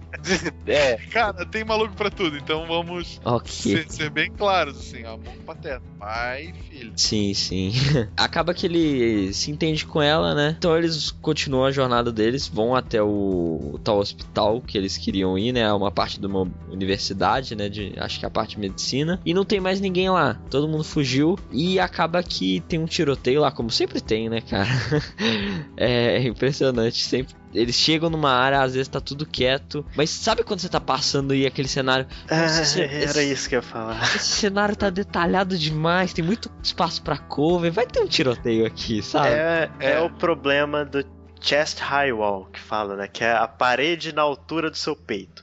Quando você chega numa, numa sala, em qualquer jogo, você vê que tá cheio de paredinha na, na altura do seu peito, assim, você sabe que você vai ter que uma batalha ali. Você pode passar. Se você passar por ela inteira e não lutar com ninguém, pode ser que você vai ter que voltar por ela lutando com um monte de gente. No caso do Last of Us, eu tava até com a minha namorada, ela, a gente tava jogando e eu passei e tinha um monte de garrafa de tijolo. Ela olhou assim e falou assim: Você vai lutar nessa. Vai lutar aí. Porque, tipo, tinha um monte de tijolo. Por que tem tijolo aí, entendeu? É, né, cara? Ah, ainda nisso, né, eu, vou- eu vou adiantar um pouquinho. Tem uma parte, né, bem perto do final, que a gente passa por um momento de profunda introspecção, sabe? A gente olha aquilo tudo, uma uma parte até bem bonita, e a gente começa a pensar, pô, será que, tipo assim, tudo, tudo tá ruim mesmo? Ou é só pros humanos que tá ruim, sabe? Ou Será que pra todos os outros animais uh, tudo tá progredindo, sabe? Continua Cara, a melhor parte forma. do jogo, hein? Sim, e mais pra, mais pra frente a gente fala dela, mas aí logo nessa parte eu comecei a pensar, né? Pô, então meio que acabou o jogo, né? Agora eu vou passar por umas partezinhas, é, provavelmente não vai ter mais combate, eu vou chegar no final e acabou o jogo. Só que aí, tipo, logo depois dessa parte eu tava com esse pensamento ainda, aí a gente chega num campo de. De é, aqueles campos é, de médico do exército, sabe? Que, que é um monte de tenda e tal. Eu cheguei nessas tendas e eu comecei a ver um monte de bandagem, um monte de pedaço de tesoura, um monte de álcool, um monte de não sei o que. Aí eu pensei, tá, então se o jogo está me dando esse monte de suplemento, é porque eu vou ter que lutar mais pra frente. Então é, é aquele momento que, que a mecânica spoila a história pra você. sabe? Sim.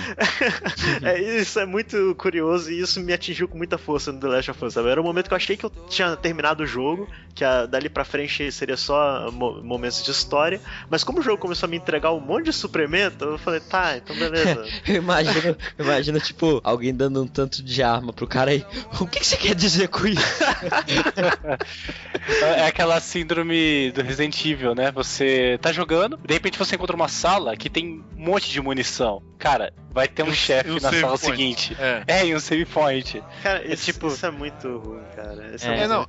E assim, ó, eu ainda tive uma, uma sensação pior, porque tava, o jogo tava caminhando e tal. Pô, apareceu a, a girafa, né? Aí eu pensei, já mostraram lá atrás o macaco que pode ser infectado, que ele transmitia, né? O chefe final desse jogo vai ser, vai ser uma girafa gigante contaminada, vai ter um leão, sabe? Você tá brincando, né? Tô Só. falando sério, cara. Eu, eu, tava, eu, fiquei com isso na cabeça. Porra, se Porra do tem. King Kong o cara velho, que enfrentar no final. Eu, eu tava chutando um leão, cara. Tem um, tem um filme de zumbi maluco aí que no final do filme tem um tigre morto-vivo. Você sabe que filme é esse? Não, cara. Não Que eles vão pra um. Porra, não vou lembrar agora o nome do filme. Mas é um filme de zumbi desse genérico da vida. E no final eles estão lá esperando o barco pra se salvar. E tinha um tigre zumbi morto-vivo Aí Você gigante. achou que ia ter uma girafinha ali quando você fosse. Cara, eu jurei, eu juro pra vocês, assim, ó, porra, vai aparecer um bicho gigante pra ser o chefe final. Ah, uma ainda bem girafa. que não, né, cara? Não, não, ainda bem que eu estava errado. Uma, uma quimera do inferno, você achou que você ia ser o chefe do. Mas enfim, é, nessa parte do hospital voltando agora, né? Tem uma parte que o Joel cai dentro desse hospital e ele é fincado no, Ui!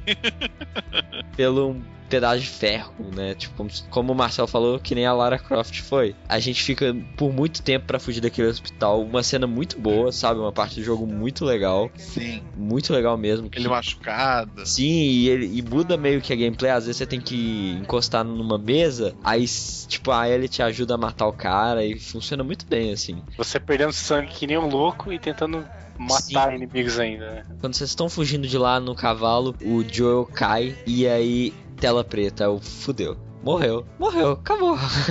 Sabe? E aí, mostra que tá começando uma nova estação do ano e a Ellie tá sozinha. É o inverno, tá tudo nevando e a Ellie tá sozinha. E eu falei, acabou, o Joel morreu. Eu achei que tinha morrido e fiquei feliz.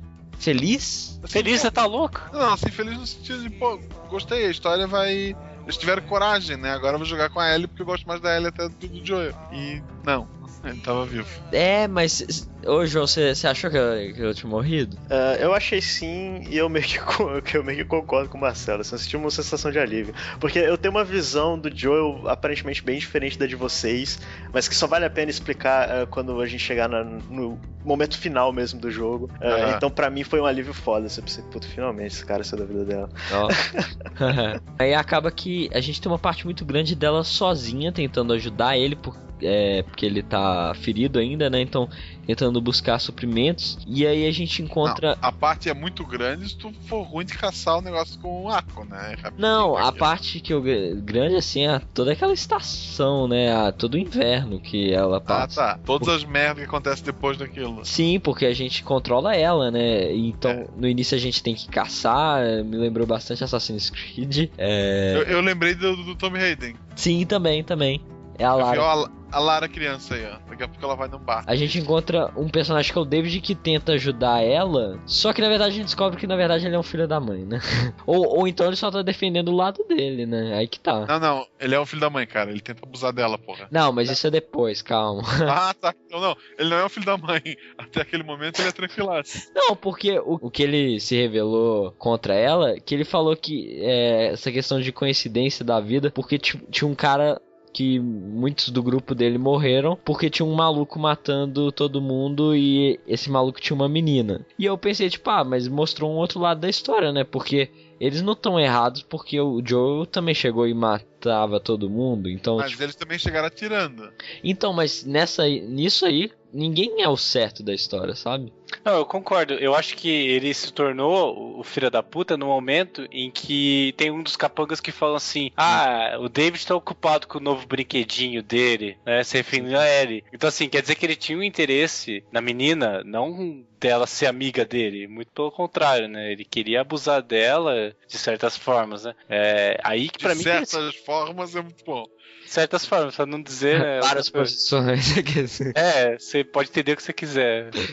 Ah, tá, que medo. É, tanto que tem essa parte do jogo é bem grande, a gente vai dar uma avançada, né? Tem uma parte que, na verdade, ele é meio que um chefão do jogo, né? Tem uma parte que a gente tá no restaurante e começa a pegar fogo e a gente tem que conseguir matar ele usando o stealth, né? Que eu achei bem legal essa parte, apesar de ser meio difícil, mas que quando a gente tá tentando matar ele e o Joe meio que tá vindo nesse momento, então tem transições entre a gente jogar com o Joe e com ela, ele indo atrás da Ellie, e aí o cara tenta abusar dela. E o que, que vocês acharam? Vocês acharam ofensivo? Alguma coisa que. Eu lembro que na época do Tomb Raider teve uma discussão sobre isso, né? É, mas a, a Lara tá ali pra isso, né? A, a Ellie não, cara. Ela é uma menina. Eu achei absurdo. Então, é. Mas te incomodou, assim? Tipo, você achou ruim ter Me Não, não, ruim, assim. Me incomodou no sentido de quando eu chegar nesse cara, ele tá ferrado. Ele quer, o que o Igor quer dizer é que você se sentiu ofendido, né? Não, não. Que, Pro por jogo era válido. No, no Tomb Raider eu achei muito mais desnecessário do que no, no The Last of Us. No The Last of Us tinha o contexto lá do cara e a gente viu que, tipo, ela conseguiu lutar contra isso e você viu como ela matou o cara depois, sabe? Que, Tipo, ela, ela deu facada no cara até, sei lá, não sei o que que sobrou do cara. Mas eu acho engraçado porque teve essa. é, no Tomb Raider teve uma coisa parecida, né? Mas eu achei bem mais, tipo, só pra chamar atenção, sabe? Tanto que estavam promovendo muito isso antes do jogo. No do The Last of Us, acho que entrou bem mais no contexto, assim, sabe? No, no, no Tomb eu esperava mais, assim. Aham. Fiquei triste até. Caralho, que medo. O que, que você achou, João? É, pois é, eu também achei bem mais bem contextualizado no, no The Last of Us. Ah, e, e só um comentário sobre essa parte. acho que desde que anunciaram o Last of Us, eu sabia que ia ter uma parte com canibais. E eu acho que achei até que demorou demais pra aparecer. Eu, eu, desde, eu desde o princípio do jogo, eu falei, tá, vai, que hora que vai aparecer os canibais? Toda história pós-apocalíptica tem que ter a porra dos canibais, cara. Mas, mas foi legal, assim, acho que foi bem colocado. E, e quase que chegou num momento assim que eu pensei, tá, caralho, me surpreenderam, sabe? Não vai ter. Tanto que eles são os últimos grupos que a gente encontra, né? Sim, sim. E é, é foda. É- Essa parte, ela é. Caralho, ela é muito difícil. É, Logo após essa parte. É, logo após, não, nessa parte mesmo, né? Que é a parte da névoa e tal. Que, é- Sim. que, que tenta emular um, um Silent Hill realmente do inferno ali. Ah, eu, Pariu, eu gostei cara. pra caramba, cara. Ah, eu achei muito difícil, eu não consegui apreciar, não, cara. Eu, eu achei o a, a ideia interessante, mas, porra, muito difícil. Morri demais ali, cara. Morreu? Fiquei frustradíssimo. Eu não, eu achei, eu gostei porque, tipo assim, como os inimigos também não me viam muito, eu, eu não fiquei muito em combate. Eu consegui desviar bastante. E a Ellie é mais rápida. Sim, é verdade. Ela, ela tem uma movimentação diferente, assim, não é simplesmente uma, uma skin diferente, sabe? É um outro personagem, cara. Achei muito bem feito essa parte. A pior parte de você jogar com a Ellie, cara, é se você morre com ela. As cenas dela morrendo, cara, são É horríveis. né? triste, cara. Meu Deus. Principalmente se ela morre pra aquele David. Cara, ele atravessa o facão no peito dela. De uma... É muito, agressivo, cara. Sim, sim. Mas nesse momento, quando a Ellie mata o David, que nem mostram, né, como que ficou a cabeça dele, mas ela dá muita Mas facada. a gente né? imagina. É. É uma poça de sangue gigante. Acho que não sobrou cabeça pra mostrar. É, né? Aí o Joel chegou nesse momento que ele tava indo atrás dela. E é aí que, tipo, ele começou a se importar com ela, eu acho, né? Ele já se importava, cara. Ele foi lá com o mesmo machucado, ele foi lá com tudo. Não, então, mas nesse momento, assim, ness- nessa parte, assim, e, e quando ele abraça ela e tal, sabe? Então, é, ali teve uma virada da história. Foi nesse momento, assim, mais que ele notou, sabe? Que ele, o quanto ele gosta dela, sabe? Não é que ele, nesse momento, ele part... começou a gostar dela. Eu acho que quando ele acordou e descobriu que ele tinha capturado ela, e ele vai e tortura aqueles dois caras, né? Que aquele momento que ele tava sem ela, ele notou que ele não quer perder ela e que ele ama muito ela. Não, e, que, e como que ele é filho da mãe, né? E, e, tipo, não é o bonzinho da história mesmo, sabe? Ah, a tortura dele é muito legal, que ele pega lá os dois malucos e. Eu não vou te contar, já que tu matou meu parceiro. Eu acreditei no teu parceiro. Pá! É, né? Bom, cara. Nesse momento também, quando ele abraça ela, troca a estação de novo, né? E agora a gente tá indo pra primavera. Pra estação final.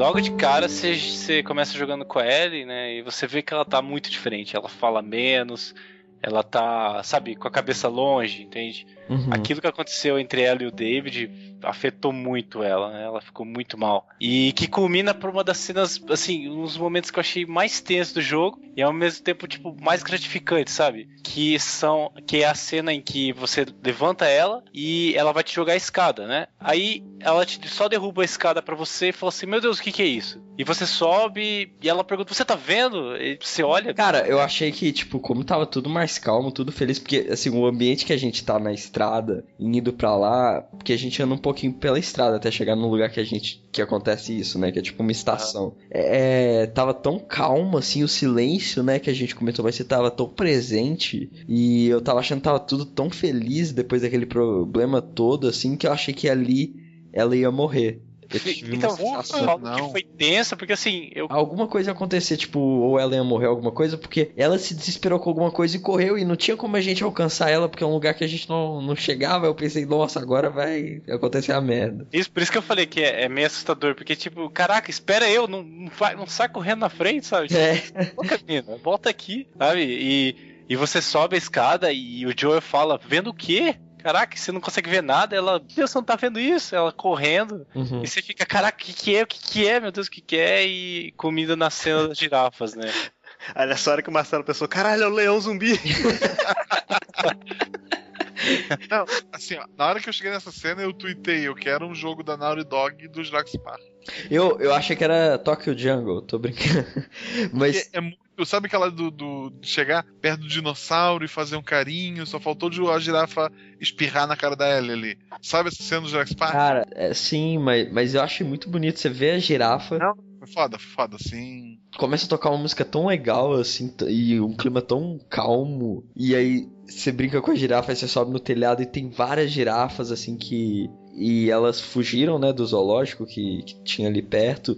Então tá. Pelo menos uns 20 anos atrás, né? Já é uma outra geração, provavelmente. Sim, sim, sim. É, e aquela área tá tudo tranquilo, então, assim, tá tudo calmo pra eles, né, pros animais. E É, eu acho que foi nessa, nessa parte que eu comecei a pensar nisso que a gente tinha falado, né? De como que tá, tá ruim e o tempo todo é um ambiente opressor e tal, e você, caralho, que merda, que merda o tempo todo. Mas nessa parte você vê que só tá ruim pros seres humanos, sabe? A vida continua, todas as outras espécies estão sobrevivendo, estão numa boa, praticamente nada mudou pra elas. Ah, Assim como hoje em dia, sabe? Provavelmente pras formigas tá uma merda. Formiga, caralho, zumbi, meu irmão. Os caras vão lá, se explode, transforma todo mundo em zumbi e o ser humano tá cagando pra isso, sabe? Vive a vida dele numa boa. Então é só uma questão de perspectiva, né, cara? É, cara, é legal isso aí que você falou. Porque de- dessa bactéria que existe de verdade, né, com as formigas. Aham. Eles estão vivendo o The Last of Us ali. Mas é, é uma cena muito bonita porque você fica observando, tocando uma música, você pode ficar lá muito tempo, sabe? Porque eles ficam parados enquanto você não mexer o analógico, o Joe vai ficar olhando ali com a Ellie. Eu fiquei um momento. bom tempo, cara. Vou te dizer que eu fiquei um bom Sim, tempo. eu fiquei olhando, eu girei em volta deles ali com a câmera. Muito bonito, cara. Muito bom mesmo. Mas aí depois desse momento, a gente é, vai pro. que é o final do jogo, né? Encaminha pro final do jogo. Que a gente vai pra um.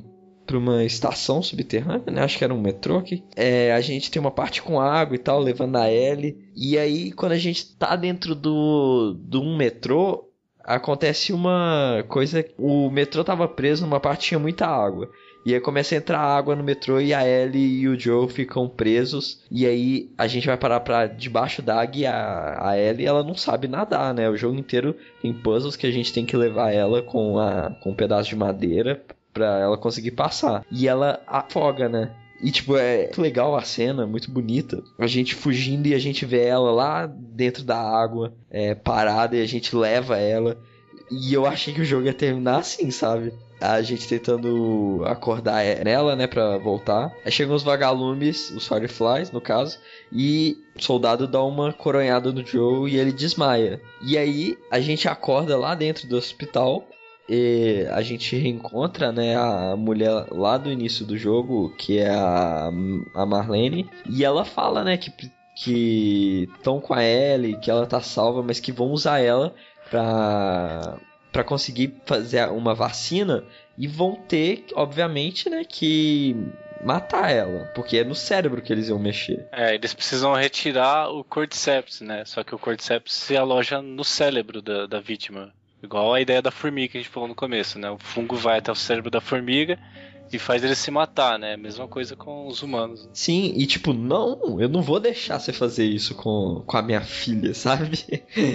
é, o Joe tava muito nessa. E aí a gente tem uma parte no hospital ali que é praticamente é o último combate do jogo, né? Cara, a cena dele perguntando pro guarda que ia levar ele pra, pra prisão, né? Uhum. É, onde que era a sala de cirurgia é muito boa, cara. Ele rende o policial, coloca na parede e já tira no estômago dele. Eu não Aí ele, tempo. fica- ele tá tipo, ele tá muito nervoso, ele quer, ele não tem tempo, sabe? Que ele- Sim, você sente o desespero, cara. Não, quem não tá, cara? Eu saí na loucura ali, eu saí matando todo mundo. eu também. Porra, minha filha, caramba, eu tenho que salvar essa mulher. Sim, sim. E quando a gente chega na sala de cirurgia, que a Ellie tá deitada ali, tem três médicos, né?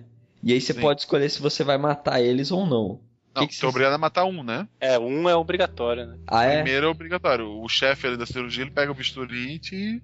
tu não vai deixar tu passar. É, ele fica só apontando o bisturi, eu achei até engraçado ele tentar. Eu tô com uma shotgun na minha mão, ok. Porra, cara, Mas ele que não ele... faz nada, eu cheguei perto dele, fiz um monte de Não, coisa. ele faz só nada. fica apontando. É, Aí Você é Macarena e nada, né? eu matei dois, dois médicos só. Não, eu cheguei ali, cara, a hora que o médico. A primeira vez que eu joguei, Apareceu o médico, ele sacou o bisturi. Eu peguei a shotgun, dei um tiro que eu matei ele e o médico tava lá atrás de lambuja. Só pra ficar ligado. Aí eu fui já pra cima do terceiro com a shotgun na mão. Ele começou a implorar pela vida dele, daí eu disse: tá bom, tu, vai viver. É, e já dá pra pegar Ellie com aquilo. Já, já. Tu, depois só mata só ele, só eu, No sobrevivente eu matei um só e pude pegar ela do mesmo jeito. Eu tentei, de, eu tentei de tudo pra não matar o médico. Aí eu fui dar um golpe de melee nele. Só que no golpe de melee ele toma um bisturi e dá uma bisturizada no cara. É. Pô, que legal. Ah, mas, mas eu entendo, né? Porque, tipo, é a raiva que ele tava no momento, ele não ia. Claro que sim, cara. Tu, porra, não. Vai matar, vai matar a menina? Não vai? É que o João tentou ser bonzinho, né? É, eu, eu sempre tento. Ô, ô, João, você tentou atirar no bisturi? É só. Não, só falta isso mesmo. Acho que isso funciona. Mas enfim, a gente pega ela no, no, no colo e leva ela correndo pro elevador. E começa uma música muito tensa nessa parte. E eu, nossa, eu tava muito, muito tenso, assim, muito concentrado. Não, a primeira vez eu morri porque eu peguei a Ellie e saí andando. Eu, não, eu não pensei em correr, sabe? Aquela cena, estou indo embora com ela nos braços ali. Eu e de sa- repente começaram a tirar um pouquinho, cara. Eu Eu saí ali. correndo e entrei no elevador. Aí a gente encontra a Marlene lá embaixo. Ela tá apontando a arma falando pra gente parar com tudo, né, cara? Desistir mesmo. Achar uma cura, né? Ia sacrificar ela, mas seria por um bem da humanidade. É, mostra de um jeito assim, dela fala- falando isso e o Joe pensando, e aí mostra o Joe no carro dirigindo sozinho. E aí quando afasta a câmera, ele tá lá ainda. E aí você pensa, que filho da mãe, né? Claro que não, ainda bem, querida. Aperta o cinto. Sim, sim, mas é, do jeito que ele faz, né? Que a gente vai ver depois que ele matou ela, a Marlene, e mentiu pra Ellie, né? Ele disse quando ela acorda no carro que, que ele não precisou dela, né? Que tipo, outras pessoas já tinham isso, só que eles não tinham a cura e tal, que ela não era especial. O que, que vocês acharam? Eu, eu faria o mesmo. Sim. É, eu achei maneiro também, achei uma reação legal. Eu, eu faria o mesmo. Na verdade, eu com meu físico, eu teria morrido no primeiro dia da infecção.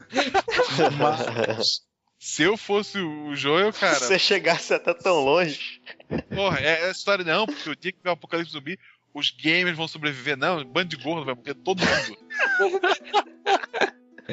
Os seus primeiros a morrer. Primeiro, certeza, cara, certeza. É tipo no Zumbilândia lá, o- a regra número um é que os gordinhos morrem. Isso, cardio, regra número um. É, mas aí acontece que salvamos a Ellie, tudo certo.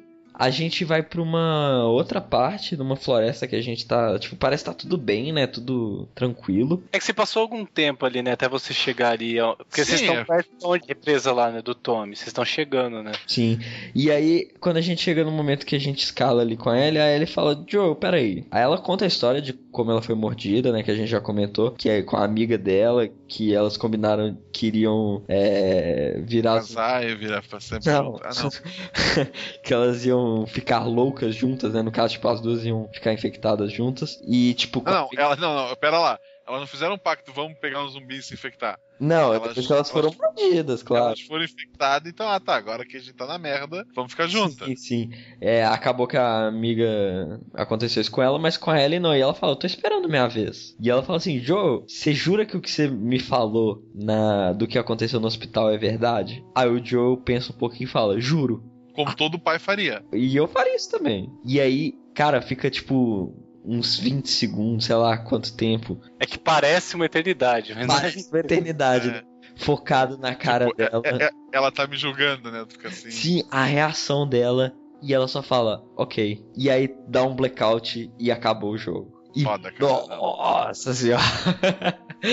cara, é, é tipo aquela reação dela de tipo, eu sei que você tá mentindo, assim, mas eu gosto de você, então ok, sabe? Uma coisa mesmo. eu, eu te perdoo. É, eu não sei. O que, que vocês acharam? Eu, cara, eu, eu achei o seu final perfeito. Eu tava esperando o final Walking Dead. Eu tava esperando. Sim, eu achei que um dos dois ia morrer com certeza, assim. Foi. É, não, é, não, tem dois, um vai morrer, certeza, certeza. Não, Sim, eu achei não que cara, achei muito foda, muito foda. Foi corajoso, né?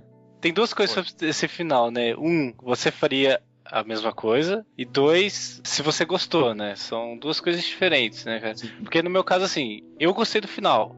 Uma coisa, uma coisa desse final, cara, ele é corajoso, entendeu? É. Ele não, não é um final que se contradiz do jogo. Então, ele é um final que tem muita coragem, tem muito culhão. Mas. é, eu acho que assim, eu- até o Marcelo falando que ele faria a mesma coisa, eu acho que é muito mais assim, às vezes a opinião de uma pessoa que é pai, entende? Uma pessoa que tem um sentimento de pai. Eu não sou pai, então, tipo assim, é um sentimento um pouco diferente. Eu, eu provavelmente não faria isso. Provavelmente eu deixaria ela pra morrer pra ser a, a cura pra humanidade. Caralho, você não tem coração, Rafael. Não, eu, Então- eu, eu não teria matado a Marlene lá embaixo no, Não, eu também não. no justamento. Não, eu teria, assim, ela não sabe pra onde eu vou. Uma coisa que eu não comentei é que antes de matar a Marlene, ele fala que só vai matar ela porque ela iria atrás da Ellie. E ele quer. E a Ellie é dele, não é de ninguém, sabe? É uma coisa muito egoísta. Não, não é ego, ele quer ela viva, né, cara? Não é bem egoísmo, cara. Ah, ela mas será, será que é por Tá, ela? olha só, olha só. Ah, entrou no meu ponto. O Gal, João. V- vamos por parte, né? Olha só. Imagina que eles inventaram a cura. Beleza. Como é que eles iam disseminar isso pelo mundo? Não sei, cara, mas eu não. Eles, eles iam. Ah, vamos procurar. Lá do outro lado tem um grupo de sobreviventes. Mas eu não acho que ele pensou nisso, assim, tipo, ah, mas e- será que eles vão conseguir espalhar Não, isso? cara. Assim, ó, não ia adiantar ter a cura. Eles iam correndo lá no grupo do lado mostrar a cura e tomar dois tiros na cabeça e virar comida. Não, mas aí isso é. Ah, não, não, né, Marcelo? Claro que sim, cara. Como é que tu vai vacinar? Campanha de vacinação? Zé Go- Você acha que a decisão que ele tomou, ele pensou nisso? Cara, não, é o, é o DLC, tu vai jogar com o Zé Gotinha, ele vai participar de. ele vai sair numa excursão pelos Estados Unidos pra espalhar a vacina. O João falou que ele tem uma opinião diferente, né? O que, que você achou, João? Então, é só sobre essa parte aí, que, que eu realmente não acho que o Joe pensou nisso, mas eu acho que seria muito foda. assim, eu acho que provavelmente os Fireflies, iam, se tivessem a cura, eles vão ter tudo. Sim. Então eles vão se form- provavelmente se transformar nos maiores filhos da puta do mundo e tal. O governo puta opressor e sim. já se virar mal filho da puta. É, mas o que eu realmente acho desse final, é, juntando isso que o Igor falou, né, sobre o Joel ter certeza de que a, a Marlene iria atrás dele, juntando aquilo que eu falei, que, que vocês falaram no começo, que eu, que eu falei que eu tinha uma teoria sobre isso, Aham. sobre a morte do Sam e, e como que o irmão dele se matou logo em seguida. É, eu tô convencido, tá? Tudo bem que é uma teoria ah, e, e que ela, só. e que ela é só minha ah, e que vocês não precisam compartilhar dela, mas eu estou convencido de que o Joel não sente absolutamente nada pela Ellie. Não existe sentimento paterno em relação dele a ela. Ela, tudo bem, eu acho que ela realmente conseguiu florescer o sentimento em relação a ele, ela realmente vê ele como um pai, tanto que ela fica extremamente revoltada naquela cena que ela, que ela vê que ele não quer mais levar ela e tal, e- Uhum. e, ela foge e tal por causa disso. Ah, mas, juntando essa cena, sabe, do, do Sam, ah, o irmão dele se matou porque ele viu que o irmão dele morreu, sabe, o irmão dele tinha virado zumbi. E o Joel, cena- na cena final, tem uma frase que você não disse, mas ele fala com ela que ah, ela vai falando, tipo, ah, mas minha amiga e tal morreu e ainda tô esperando morrer e tal, como é que eu faço agora? E ele vai e responde pra ela, cada dia a, a gente tem que achar um motivo pra continuar vivendo. Na minha opinião, a Ellie é o motivo pra ele continuar vivendo. É, e e não, de- eu não vejo isso numa forma paternal, numa forma de amor. Eu vejo isso numa forma meio que de necessidade mesmo. Porque se ela Um morresse. egoísmo, né? Exatamente, ele precisa dela. Se ele deixasse ela morrer, ele não ia ter motivo pra viver. sabe? Ele ia realmente ficar sem motivo e ele ia se matar. Ele ia, n- se não se matasse, ele ia ficar fraco, ele não ia ter motivo pra lutar de volta. Então eu vejo é, essa dependência dele em relação a ela pra pra ser realmente um motivo pra ele continuar vivo, sabe? Mas essa dependência tu pode classificar como um tipo de amor, né? Um amor mais doentio, mas não deixa de ser uma, uma Não, eu relação. acho, eu acho que o que ele sente por ela é muito pela é, lembranças da filha dele que ele assinou. Sim, sim. Sabe? Então pode ser que ele tenha florescido alguma coisa por ela sim. Mas que a decisão que ele tomou ali no, no final foi, tipo, totalmente pensando nele, isso sim. Se você parar pra pensar, ele não pensou no que ela queria. Ele pensou no que era o que ele achava que seria melhor pra ela, ou, ou, na verdade nem. Não, na verdade ele não, não queria o que era melhor pra ela, o que ele acha melhor pra ele, que ele Eu- quer ela. Exatamente, exatamente. É isso que eu acho também, cara. Eu acho, acho difícil. é, o pessoal gosta de falar, ah, eu é, deixaria ela pra ser a cura ou não. É, eu acho muito difícil você saber o quanto de tipo, envolvimento você teria com, com uma garota dessa. né? Se fosse você, de verdade, sabe? É, levando a menina através do país todo, é, você desenvolvendo uma relação de pai, sabe, com ela. Para com ela, sabe? Você se importando da forma que ele se importava. Você realmente ia deixar ela morrer, sabe? Não, acho mas que não é assim, a gente não viveu o que o Joel viveu pra saber, né? Exato, entendeu? Eu acho que assim, no fundo, no fundo, todo mundo faria dessa forma, sabe? Não deixaria ela morrer. Alguns diferente de outros. Claro, ele foi muito radical no que ele fez. Mas alguns agiriam dessa forma, sabe? Outros de uma forma mais sutil, mas ninguém ia deixar ela morrer, sabe? De fato. É verdade. Então é isso, né? Com esse final completamente diferente das expectativas, acho que de todo mundo aqui, né? Acho que ninguém esperava um final desse jeito. É, E o melhor, né? Um final ambíguo, né? Como a gente viu aqui, a gente, cada um tirou sua própria conclusão. E isso é excelente, sabe? Isso é legal. É. Muito bom, cara.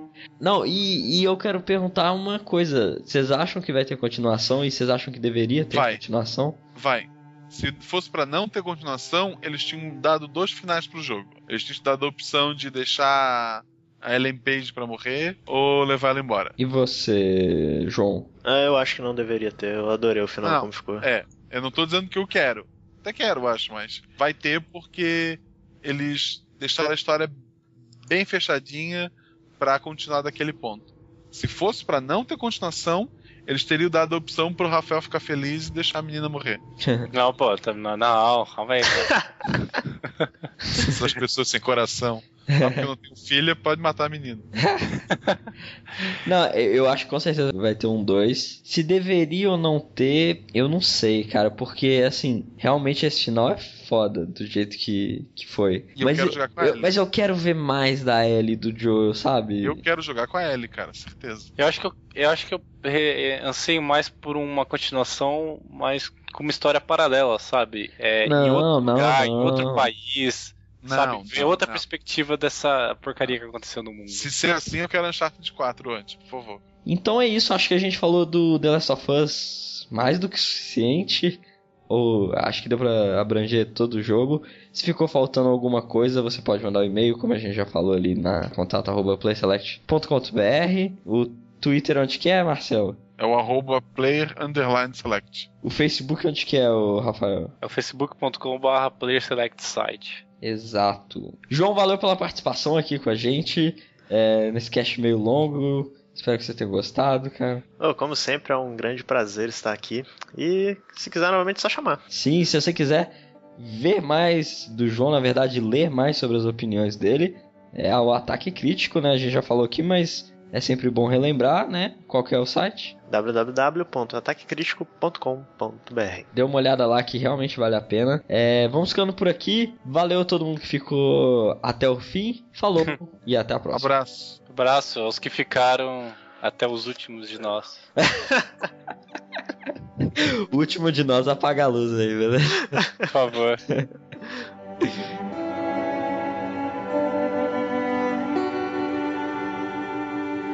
Hey, wait. Back in Boston, back when I was bitten, I wasn't alone. My best friend was there, and she got bit too. We didn't know what to do. So, she says, let's just wait it out. You know, we can be all poetic and just lose our minds together. I'm still waiting for my turn. Ellie.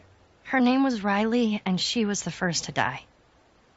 And then it was Tess, and then Sam. None of that is on you. You don't understand. I struggled for a long time with surviving. And you. No matter what, you keep finding something to fight for. Now, I know that's not what you want to hear right now. Swear to me. Swear to me that everything that you've said about the Fireflies is true. I swear.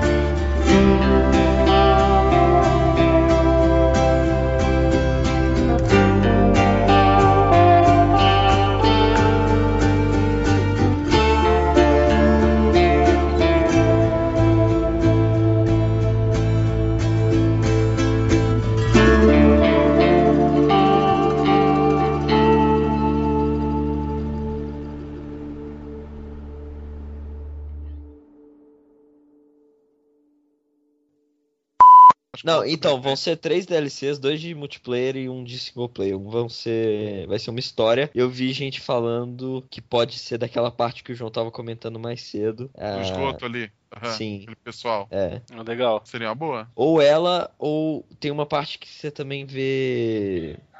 Ai, cachorro. Então deixa assim. Cachorro? Não, não, é que tá latindo. Você vê cachorro. Tem uma parte depois do caminhão de sorvete. Tem no Não, começo. vai, vai de novo aí. É, pode puxar o que, que você ia falar. Do cachorro? Não, o- antes. Ah, no Não Resident lembro. Evil 1 tem uma parte do cachorro que é assim mesmo. né? Não, Ou da janela, né, cara? Porra. Cachorro com raiva. Naughty Dog. Raivoso. Não era com raiva, né, cara? Mas tudo bem. Eu não lembro. O que, que é Naughty? É safadinho, né? É, safadinho. Sapequinha. Hum. Ok. Vai lá. O que, que você ia falar? Não sei, cara. Vambora. Falou, gente.